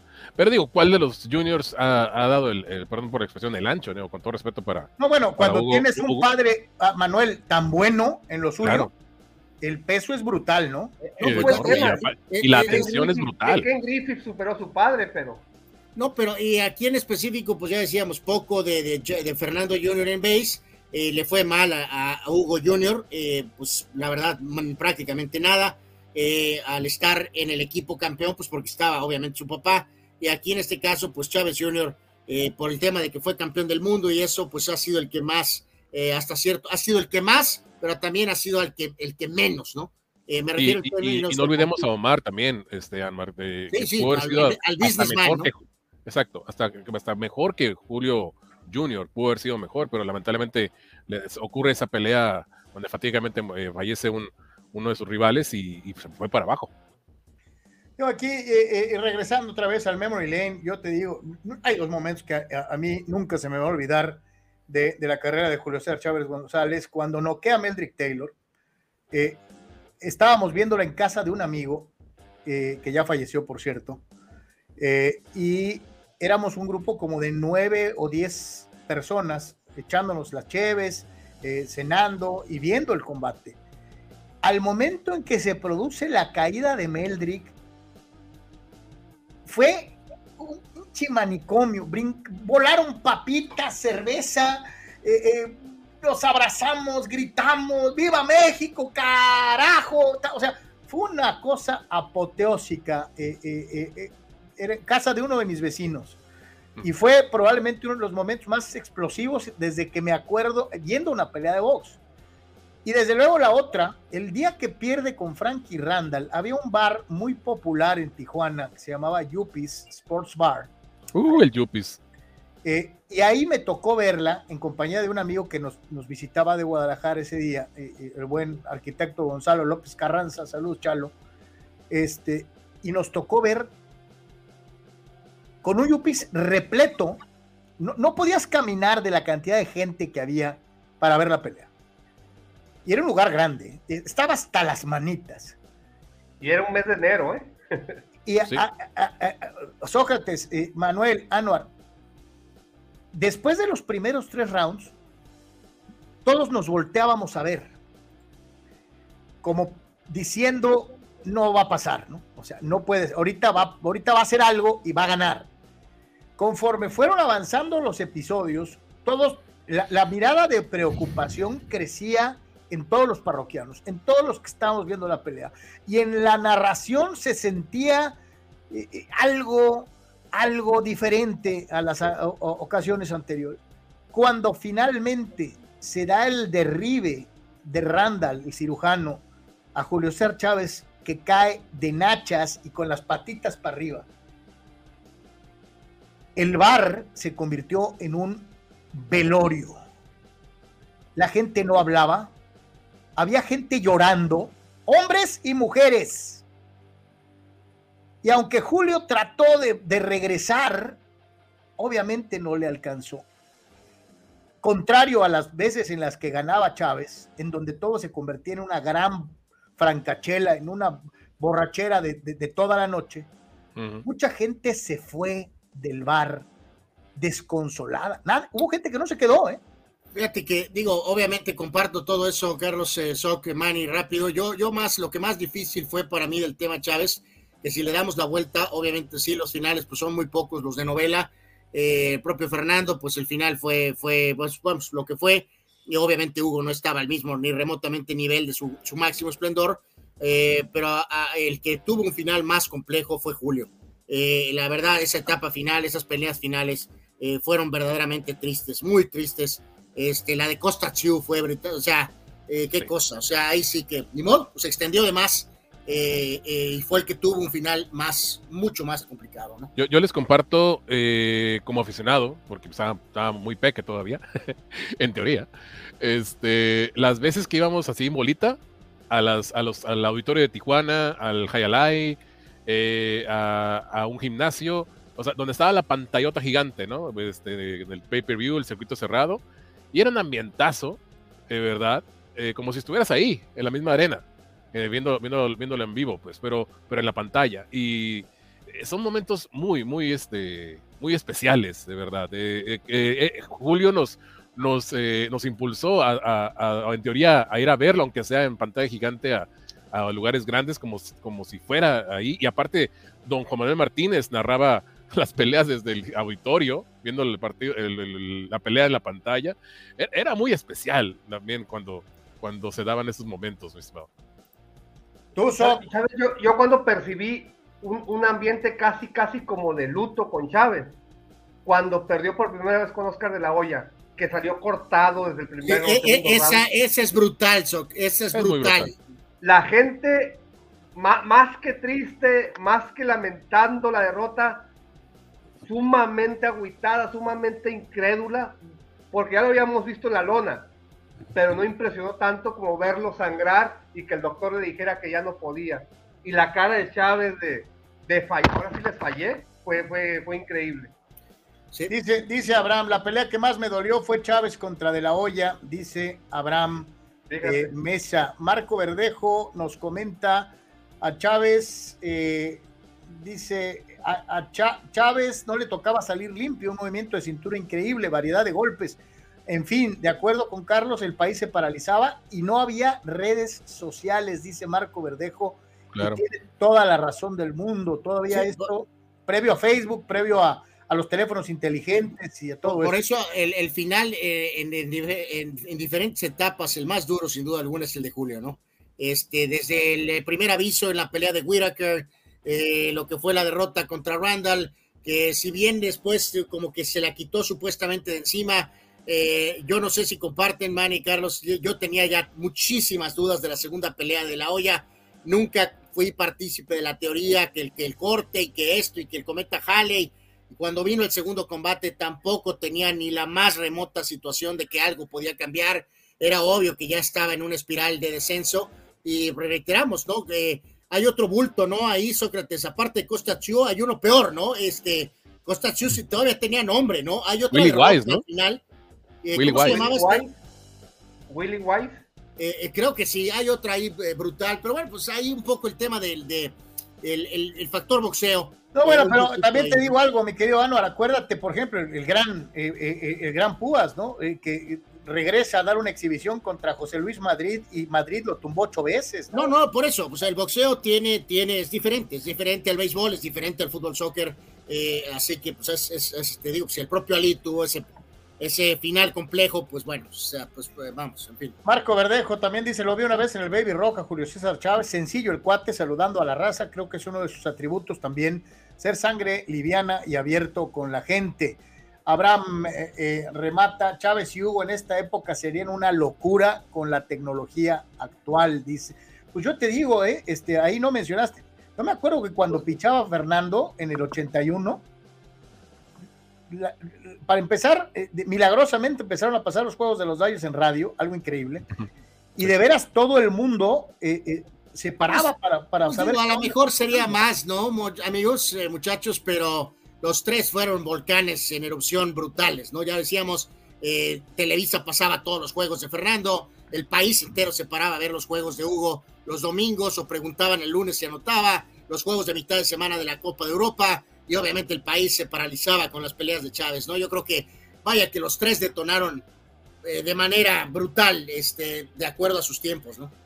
A ver, les pregunto a los tres antes de cambiar de tema, eh, eh, ¿dónde viste la del macho Camacho, Sócrates? Ahí en el Thomas Amac Center, en la zona de prensa. Ah, te tocó en vivo. Sócrates es privilegiado, ese es privilegiado. Y cuentan, ¿y qué pasó después? Después, eh, en la conferencia donde estaba Don King y yo a México, fue así como que impresionante ver 100 mil dólares sobre la mesa, en efectivo, en billetes de 100 dólares, que era una apuesta que habían cruzado supuestamente el macho y, y Chávez. Entonces llega Chávez a sentarse y ahí está todo el dinero acomodado en, la mesa donde sentó Chávez. Y, llega Camacho y se dan la mano y, este, y ya empiezan a hablar y Chávez empieza a juntar el dinero y, le, y, se, le hace así a, Camacho, enseñándoselo, y ya se lo da a su equipo para que se lo guarde. Pero si llegas a la conferencia esperando, este, ya con la euforia del triunfo y esperando agarrar una sodita o algo y ver 100 mil dólares hasta te haces para atrás, ¿no? Pues sí. Yo, yo, te digo, eh, eh, eh, nomás de pensar, me, me, transportaste, me imaginé a Don King con las, las manos llenas de banderitas. ¡Viva México! ¡Viva México! ¡Julio!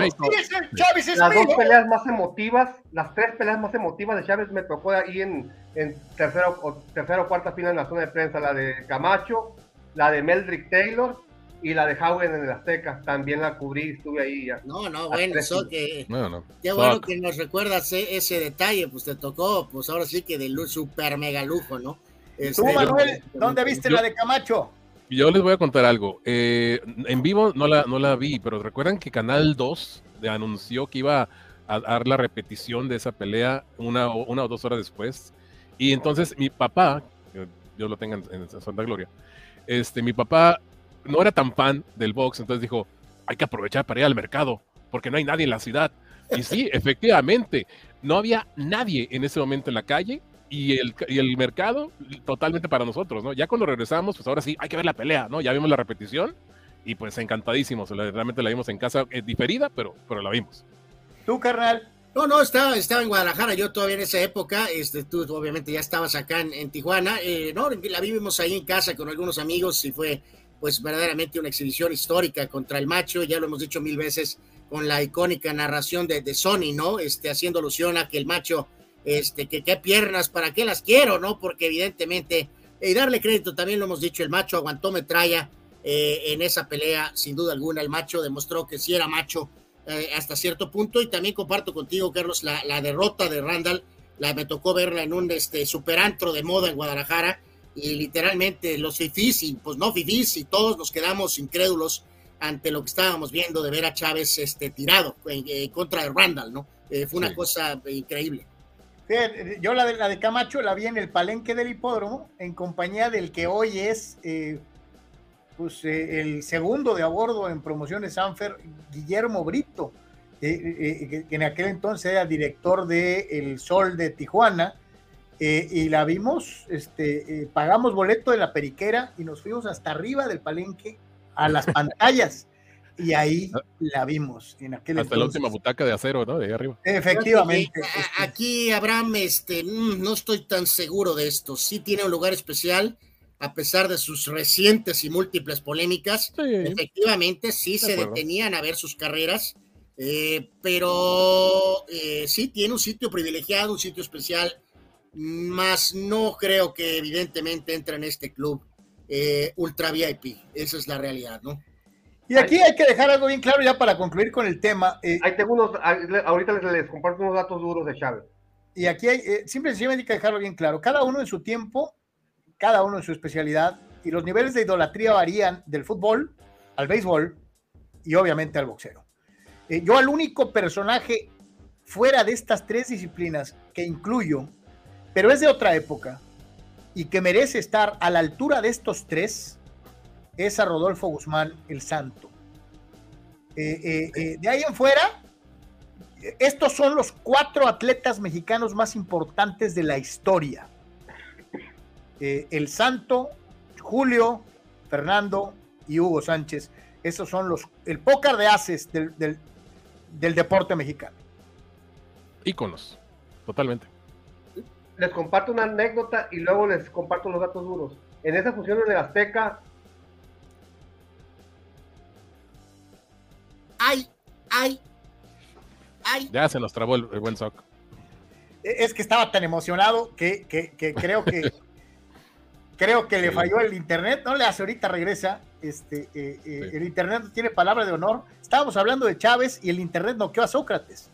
Este, Déjame sacar rapidísimo la lista. Más bien fue el wifi de, de- de Sócrates. Eh, déjame sacar la lista rapidísimo del un día como hoy, este, mientras recuperamos a Soc.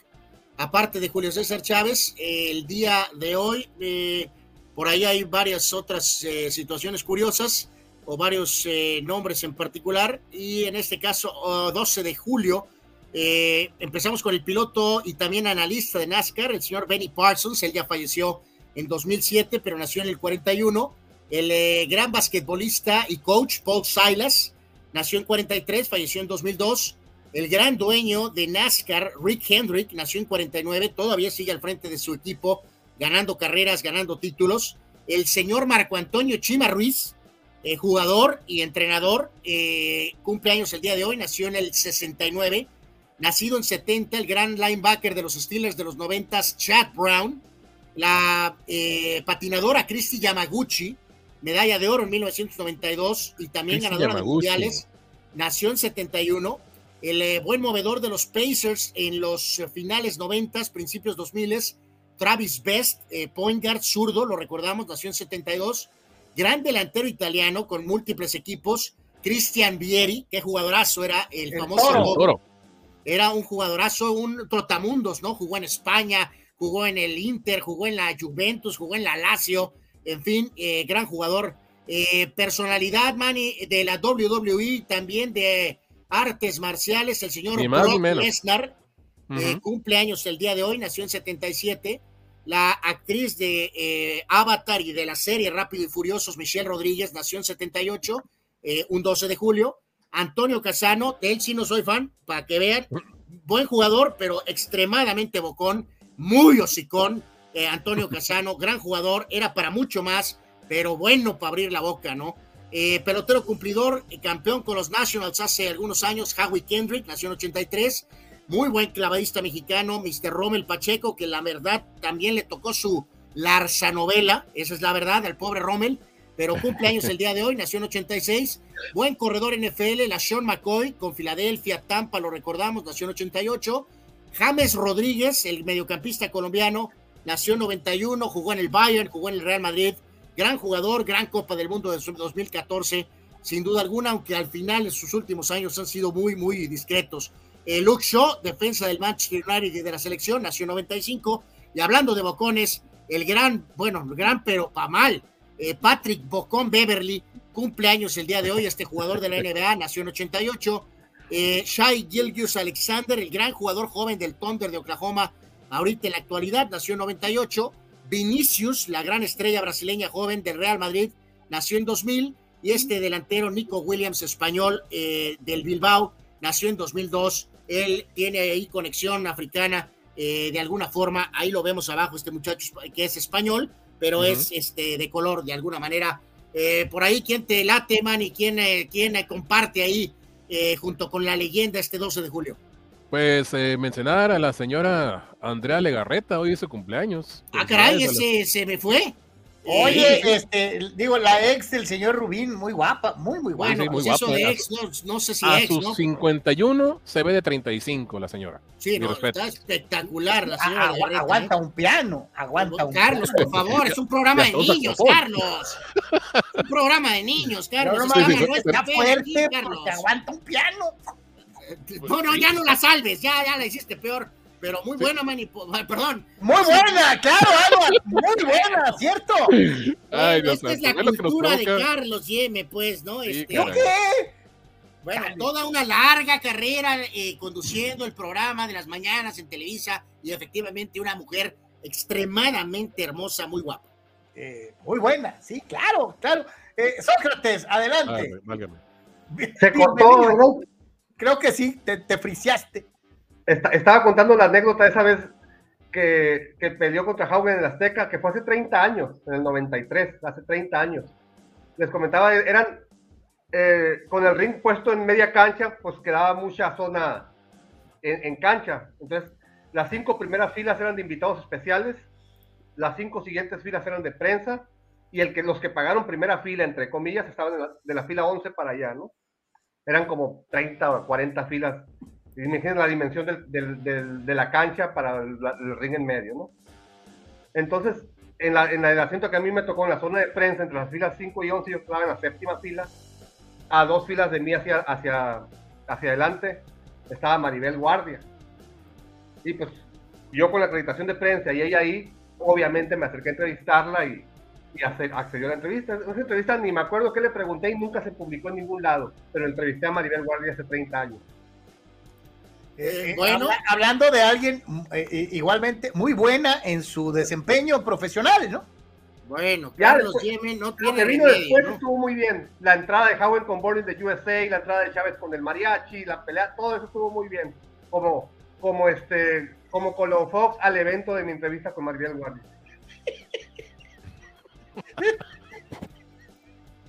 Saludos, Ron. Cuatro. Guarro 4. Ya Y nos, a la mesa me acusa injustamente ya nos imponieron, Manuel. de, de ser Carlos el hostler Yeme. Oh, que la ch- bueno, la- bueno. Este, en Entre otras cosas. Ahí les va rapidito los datos duros, aprovechando el cumpleaños de Chávez. ¿Va? Viene. Bueno, primero se retira con 107 ganadas, 6 perdidas, 2 empates y 85 knockouts. Ganar más de 100 peleas y noquear 85 rivales, me la pongan como me la pongan de la calidad de rivales en sus inicios, como sea, terminar con 107 victorias y con 85 knockouts es una gran carrera. Su carrera duró 25 años, del 80 al 2005, aunque como comentaba eh, los últimos 3 o 4 o 5 años ya fueron en declive, pero duró 25 años su carrera. Fue el primer mexicano en ser campeón mundial en tres divisiones. En esas tres divisiones ganó seis campeonatos del mundo en total.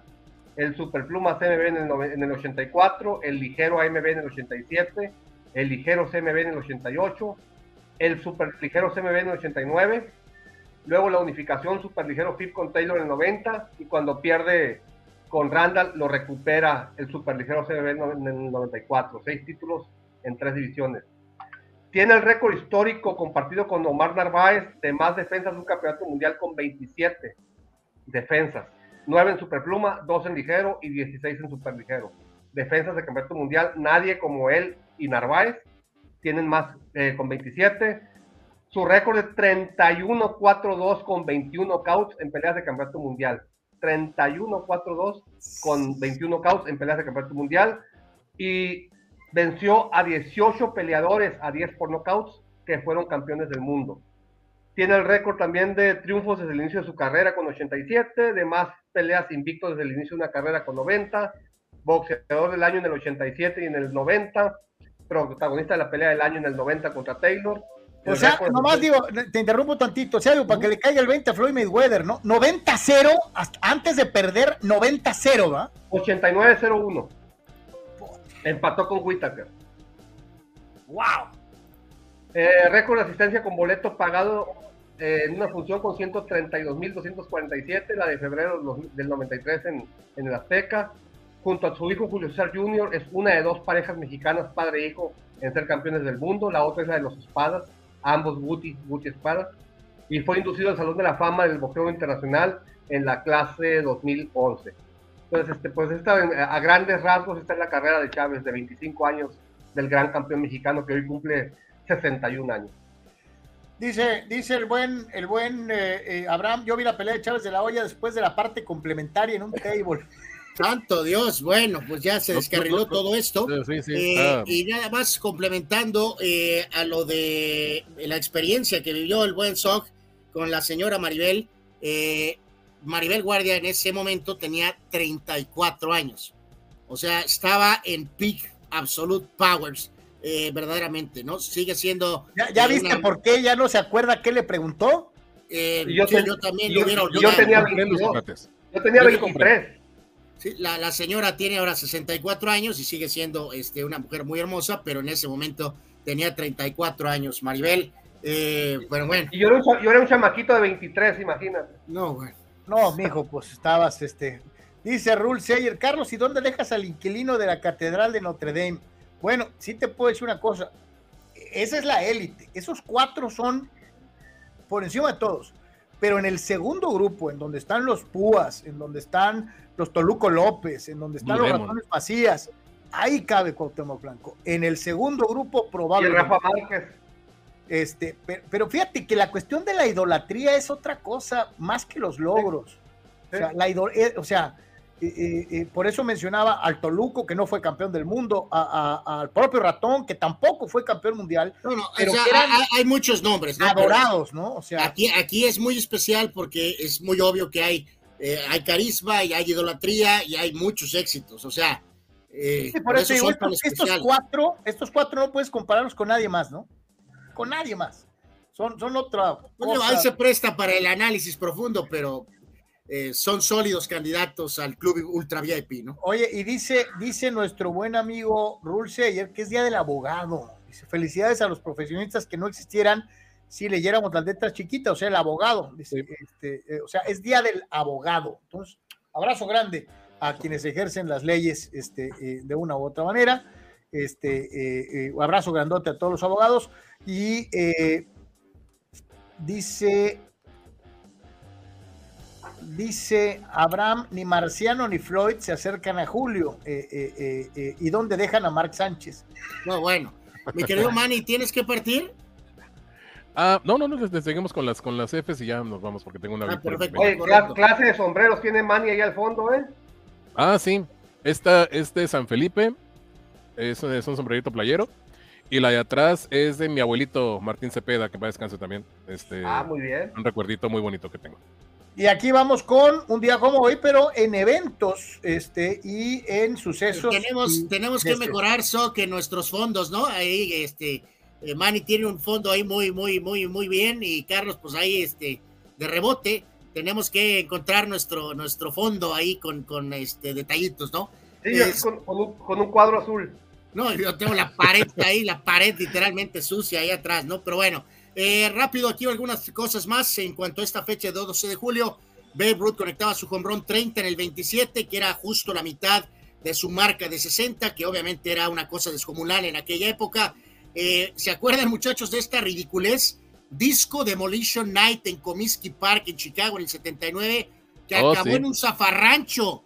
Eh, no quiero ver cómo le fue al pobre tipo que armó la, este, eh, pues la dinámica, ¿no? Que se le ocurrió hacer eso de que vamos a destruir, ¿qué? Este, discos de, de música disco y acabó literalmente causando que el partido no se pudiera llevar a cabo, ¿no? O sea, miserable. Eh, esto fue en O- 1970. Ojalá pudiéramos hacer este año, eh, en estos años con el reggaetón, ¿no? Pero lamentablemente no. Eh, pues, podría ser, Manny, pero a lo mejor también se nos sale de control, ¿no? Tal vez, pero bueno. Sí. De Juego de Estrellas del 88 de base, ganó la americana 2 a 1. Fue el MVP Terry Steinbach, aquel catcher de los Atléticos.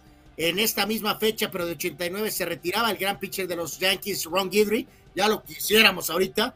Eh, Juego de Estrellas del 94, ganó la americana eh, 8 a 7. Eh, ese juego, recordemos, pues sí se llevó a cabo, pero la temporada eventualmente se fue al Tolido, ¿no? La del 94. Sí hubo Juego de Estrellas, pero evidentemente ya no hubo cierre de temporada, ni tampoco playoffs, ni tampoco Serie Mundial. En esta fecha, pero del 96, se retiró eh, Kirby Pocket, aquel gran jardinero eh, de los mellizos de Minnesota, dos veces campeón. Y eh, complementamos, los tiempos han cambiado. Precisamente su área majestad, Michael Jordan, firmaba un contrato de un año y 30 millones de dólares para jugar la campaña del 97. Hay que recordar, a veces hemos mencionado esto, muchachos. El cornudo se queja tanto de su contrato. Cuando Michael regresó para jugar la temporada incompleta del 95 y la temporada del 96, estaba jugando con su contrato viejo, que era un contrato ridículo, eh, el de Michael. Así que jugó el 97 y 98 por contratos de 30 millones, pero el 95 incompleto y 96 los jugó con una cifra ridícula de contrato. O sea, no se quejó, no forzó una eh, renegociación, ni mucho menos, ¿no? Así que ahí está esa anécdota con el tema de Michael Jordan. 97, gran día para el béisbol mexicano. Pancho Córdoba y Ricardo Moneyball Rincón. Juego combinado sin hit con los Piratas ante los Astros, 3 a 0, por cierto, en 10 innings. Así que sin hit ni carrera en grandes ligas mexicano, hoy, pero en el 97 con Pancho Córdoba y Ricardo Moneyball Rincón. Oye, que eso es lo más curioso de todo, ¿no? Eh, que hayan sido dos mexicanos, ¿no? Correcto, es una ahí Sí. muy buen, un buen dato, sin duda alguna. Título del 98, Copa del Mundo, Zidane le gana a Brasil y obviamente Zidane y Francia, 3 por 0 a Brasil, un Brasil golpeado porque Ronaldo no sé qué le pasó, eh, y obviamente Francia estaba en casa, eh, contundente, Francia campeón del mundo en esta fecha en 98. 2001, México le ganó a Brasil, Copa América con gol de Borghetti. 2014, partido por el tercer lugar, que a nadie le importa, pero esto coronó la debacle brasileña en su Copa del Mundo. Holanda, Países Bajos 3, Brasil 0. O sea, Brasil terminó cuarto de su Copa del Mundo. Y justo ahorita que se está entre- estrenando la última entrega de Misión Imposible, hace cinco años salió la última, que fue esta de Misión Imposible Fallout, que por cierto, muchachos, para mí es la mejor película de Tom Cruise de Misión Imposible. Es muy buena película. Vamos a ver qué tal está la que se está apenas estrenando ahorita, ¿no? Así que ahí está, un día como hoy, sucesos y decesos de una u otra manera. Hay varias eh, eh, eh, situaciones antes de, de- de despedir a, a- a- a Sócrates y a- al buen Manuel, que les, les agradecemos a los dos que han estado eh, tanto ¿Tiene el dato ahí a la mano de cuántas temporadas jugó Baby Ruth? Híjole, qué buen. Temporadas eh, totales, Sí.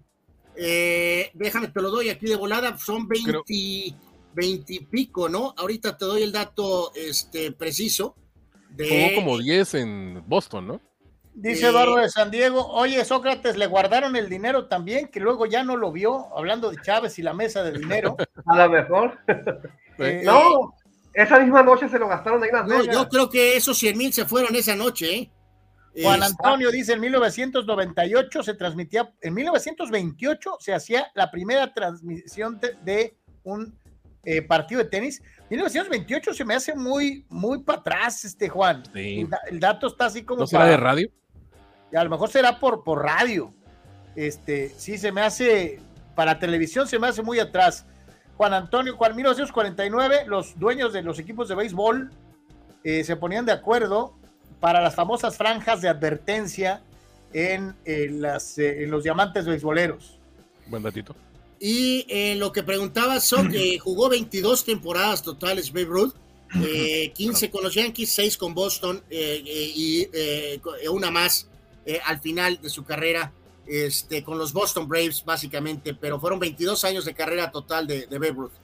Y ve lo, que dice eh, eh, el buen Víctor, y tiene razón, dos pitchers mexicanos y en 10 entradas. O sea, que nomás hayan usado a los dos para lograr el sin hit en el 97. Dice, en la actualidad sabermétrica hubiera necesitado como mínimo cinco pitchers, ¿no?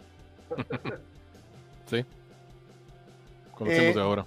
Dice, más de 20 temporadas duró Ruth bateando, pichando y siendo la figura, siendo la figura de pues que seguían con las lentes de las, por todos lados. Y aparte, nunca pareciendo deportista de alto rendimiento, ¿no? Es el tipo bonachón gordito. No, y acuérdate, eso, eso pisteaba, se desvelaba. Su, su, dieta era a base de hot dogs y, costillas. Eh, eh, era, un, era un portento físico por sí mismo, ¿no? O sea, Sí, que en realidad, a recordar, ¿no? Él pichó eh, básicamente, o sea... Son siete u ocho temporadas como pitcher. Sí, ¿eh? o sea, exacto, eh, o sea, realmente fuerte, fuerte. lanzó una, dos, tres, cuatro, cinco, cinco temporadas. O sea, técnicamente son diez, pero este, vamos, las últimas son con una aparición, ¿no? o sea, el, de las 22, 10 como pitcher, pero en realidad son, son cinco, ¿no? Son cinco. como pitcher. Dice Marco, qué buen show, todavía es uno, eh, de los mejores de, por tres ever. Saludos, mi querido Marco, un abrazo, gracias como compártelo, Compártelo y... Dice, dice Víctor Baños que a Peso Pluma no le gustó la sugerencia de Manny del derby de demolición del reggaetón. Eh, yo apoyo a Manny, pero absolutamente sin ningún problema. Eh, lanza, aquí un, lanza, un, dardo aquí, me parece DJ Neri, muchachos, rapidito. Dice que si eh, con lo de Brasil, la final esa de Francia-Brasil, demuestra que Zidane fue mejor que Ronaldinho. Eh, sí, sí, sí, por pues eso no hay duda. El único que duda es Carlos Yeme, ¿no? Pero por supuesto que Zidane, por supuesto que Zidane fue mejor que Ronaldinho, eso no hay duda. No, no, no, otra vez volvemos a, bueno, creo que si asumas victorias totales, los dos fueron campeones del mundo y fue más ganador como jugador Ronaldinho que Zidane. Es que también cuentan, cuentan, las ligas. Y es más técnico, como jugador de fútbol, es más técnico Ronaldinho que Zidane. Es más entretenido, es más divertido. Eh, sí, porque se ríe y todo. Yo ya. no, olvídate la sonrisa. Aparte de todo, es más simpático. Esa es otra cosa. técnicamente era mejor futbolista Ronaldinho que Zidane. No hay ningún momento ni situación en la cual elegiría a Ronaldinho por encima de Zidane. A ti te cae mal porque sonríe, fulano. Bueno, eso es ridículo, pero en fin. Pues aparte de eso, este, mi querido Manuel, te agradecemos mucho. Yo que, que, que, ese cantante regional, bueno, no sé si no sé si llamarle cantante o artista, se quite el nombre porque Peso Pluma es nada más exclusivamente a boxeo. No, ya, ya lo tiene registrado, Soc, ni modo.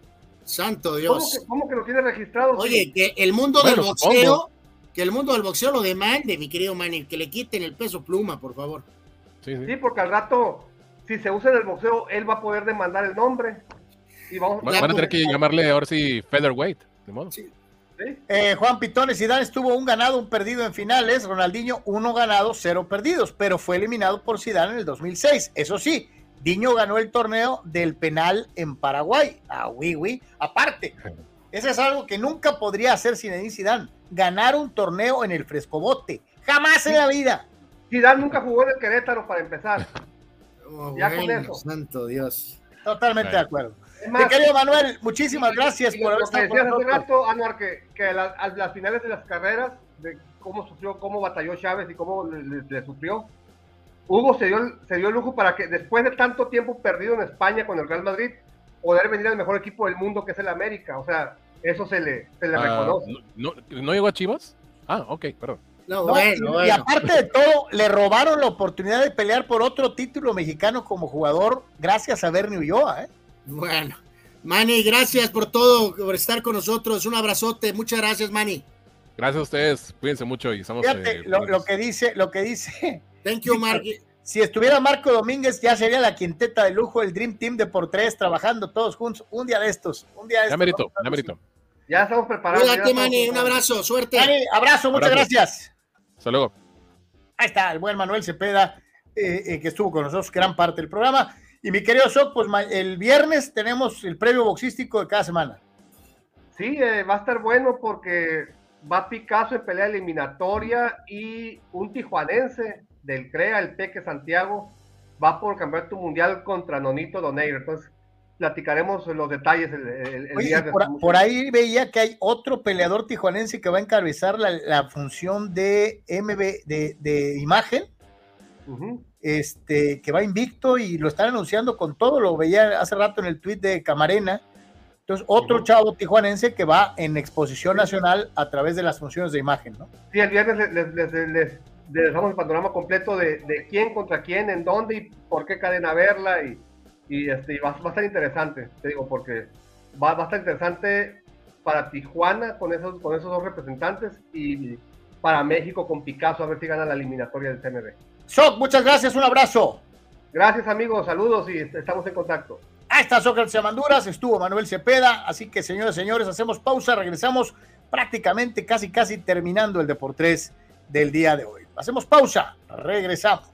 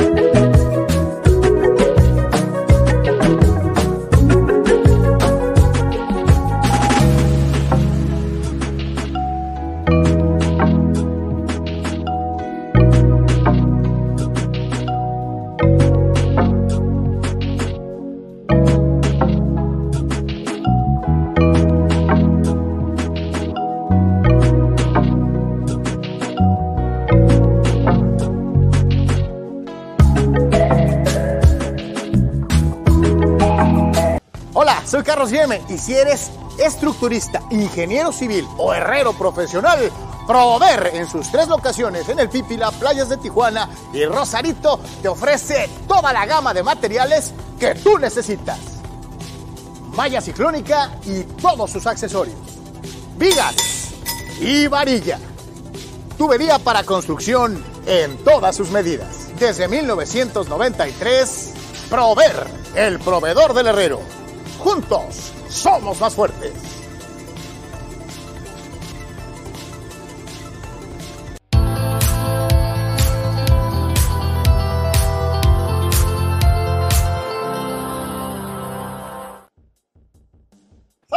Con todos ustedes. Muchas gracias por seguir en Deportes. Eh, desde luego también saludamos a nuestros amigos en audio. Este, gracias, gracias a todos por ser parte de esto. Eh, eh, obviamente este es otro de esos nombres importantes. Ahorita hablábamos de Zinedine Zidane. Bueno, pues este hombre eh, a su corta edad ya también tiene una importancia y una trascendencia increíble. Sin embargo, pues se habla de banca. ¿Cómo está eso?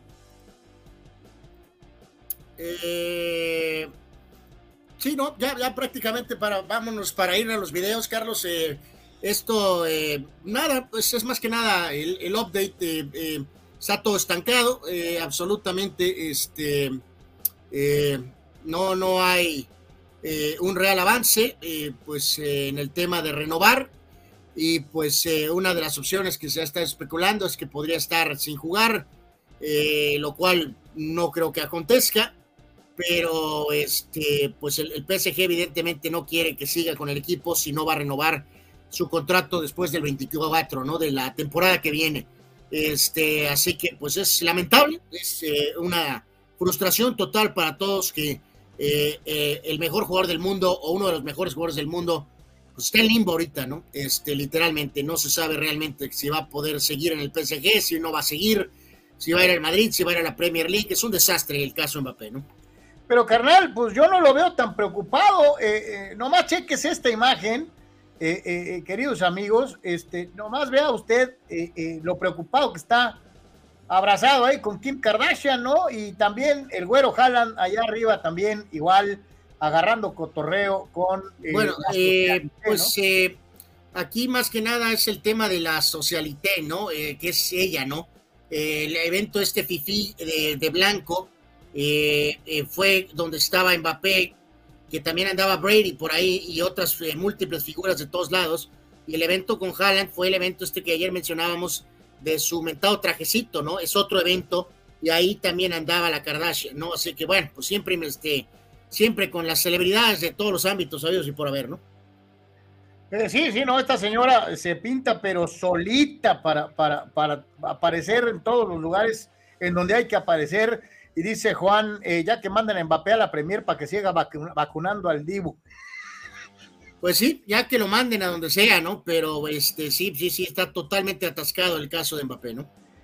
Dice Jesús Pemar, Messi trajo a su papá que le dio la copa, el Tata a Gringolandia. Chale, qué poca, hablando de la llegada del Tata Martino a el eh, Inter de Miami. Eh, Juan Antonio dice, Haaland se parece el Baby Driver y el otro batillo parece el General Zod de la película de Superman. Sí, sí, sí, sí, que ya lo de Messi ya, ya toma tracción, ya Messi está en Miami, este, y, ya eh, la presentación va a ser el, próximo domingo. Están queriendo hacer a lo mejor en el medio del que coincida, Carlos, con la, con la final de la basura de oro, eh, al medio tiempo, la presentación de Messi. O sea, va a ser una locura absoluta eh, con celebridades y con invitaciones VIP para la presentación de Messi el próximo día 16, ¿no? Víctor González dice, seguro son órdenes de Alcalafi mandarlo a la banca, hablando de eh, Kylian Mbappé y esta situación. Pues yo también, es que, digo, no sé si sean medidas precautorias o si sea correcto, eh, pero pues como que quieres tener una respuesta, ¿no? No sabes qué va a pasar con tu jugador, o si es tu jugador, o si ya no va a ser tu jugador. Entonces, eh, no lo justifico, pero como que lo entiendo, ¿no? Eh, bueno, pues es que hay una contradicción porque él, dijo que nunca se iba a ir del PSG sin dejar dinero en la caja, ¿no? Entonces lo que está haciendo con esto es, lo volvemos a decir, simplemente forzar a que el PSG lo venda ahorita y este, eh, eh, pues se lleve su lana, ¿no? Pero el PSG, pues de una manera enfermiza, pues hasta estúpida, Carlos, está, está enajenada con que, con que renueve, ¿no? O sea, es ridículo, ¿no? Declaración importante y antes de despedirnos de eh, el pibe Valderrama, ¿no? Que dice, el gran jugador de Brasil hoy es Vinicius, porque Neymar se quedó. Así lo ve el eh, pibe Valderrama. Eh, aquí ya lo habíamos platicado de una u otra manera. la era Neymar siempre, ah, si, si terminara hoy, tendría que recordarse como el jugador que se quedó corto, ¿no? Sí, ya decíamos que a lo mejor no alcanza ni un top 20 Neymar, ¿no?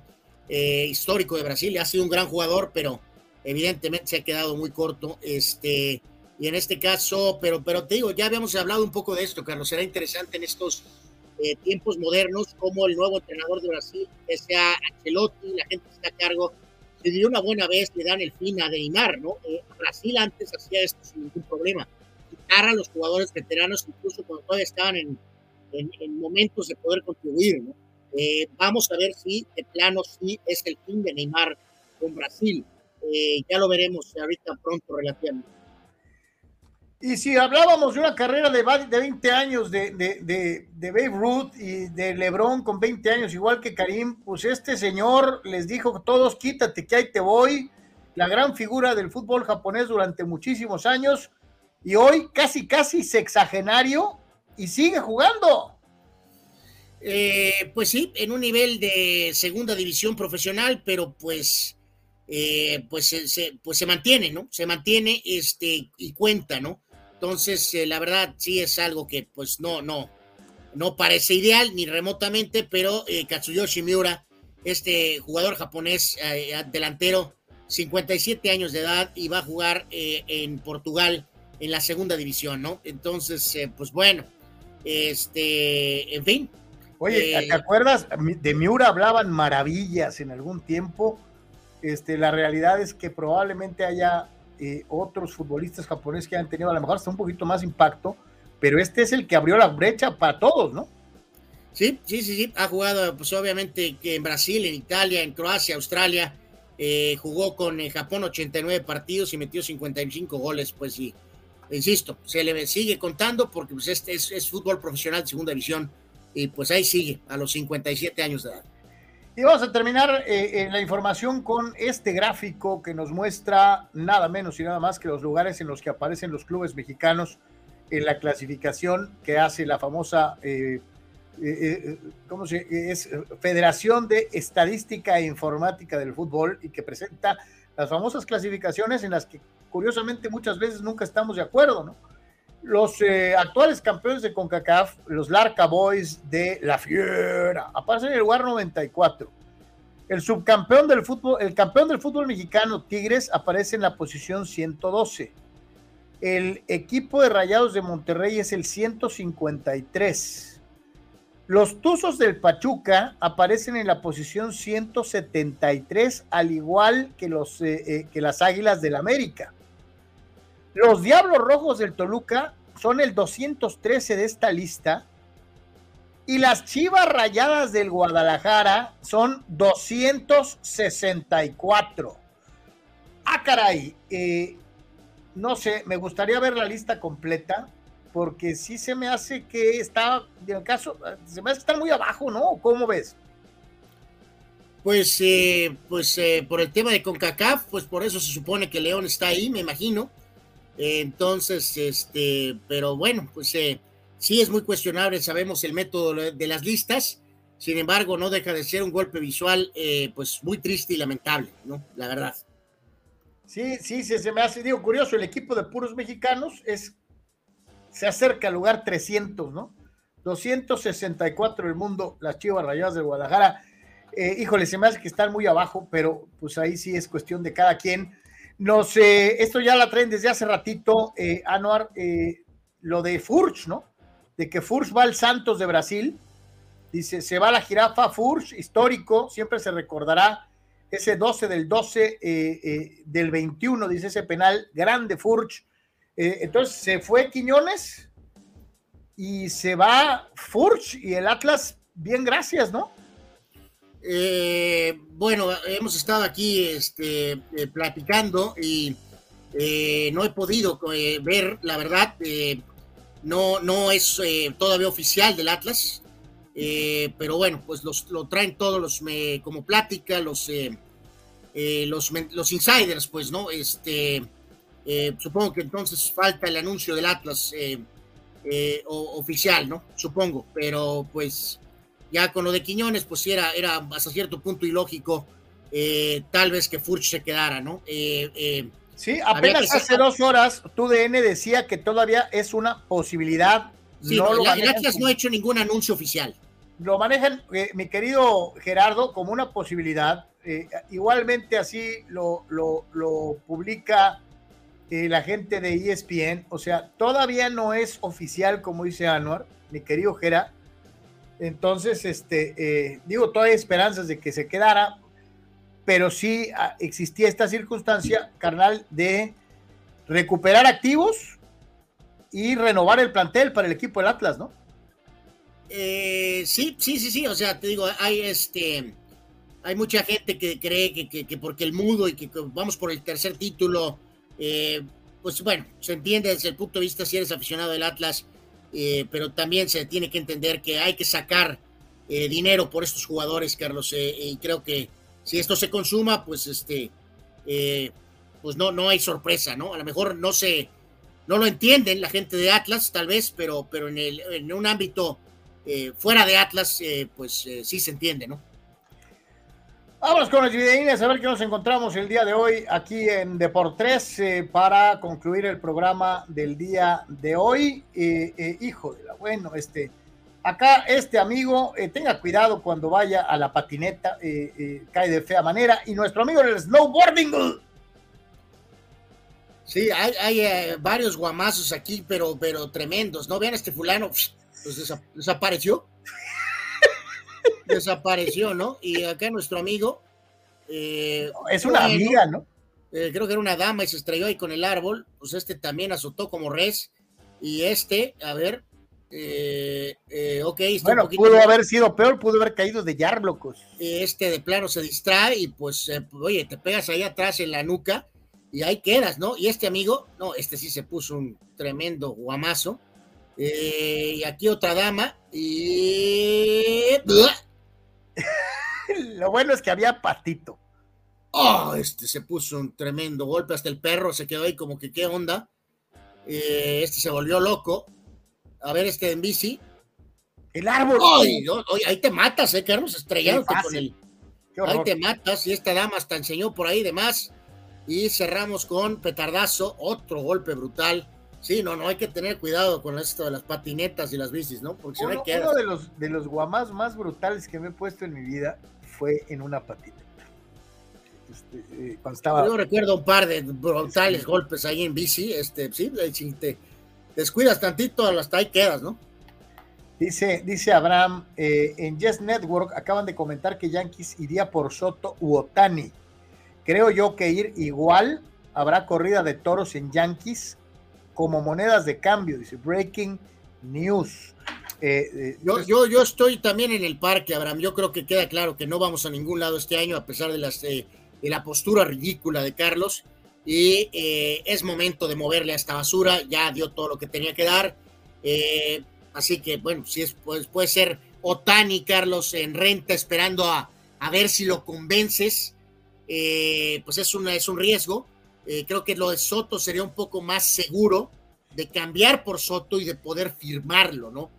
obviamente eventualmente tendrás que buscar a alguien que agarre algo de lo, lo que más me queda claro es que los padres no van a ejercer la opción no, yo creo que los padres sí van a tratar de. Ah, no, no, claro que no. No, no, los padres no lo van a extender ahorita. No.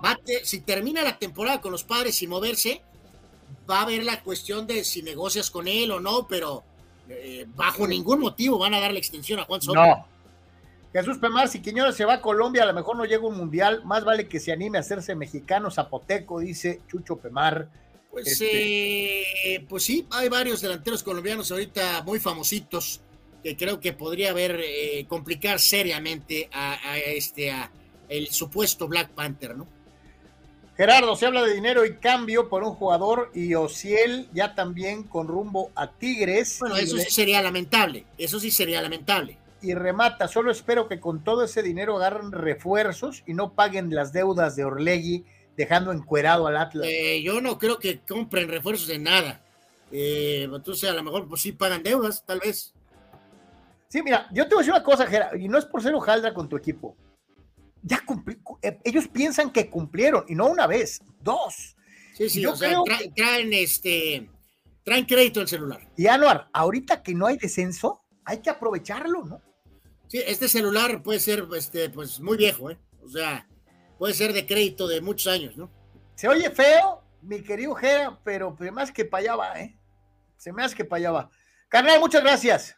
Gracias a todos, Carlos. Gracias a todos por quedarse con nosotros y participar durante todo el programa. Mañana estaremos aquí, pues a ver qué onda con el Titanic y algunas cosas más por ahí. Mil bendiciones para todos. Buen provecho, buena tarde. Si pasa algo, ya sabe, se abre de por tres. De todas maneras, y si no, mientras tanto, visítenos en www.deportres.com. Buenas tardes, buen provecho, paz y bien.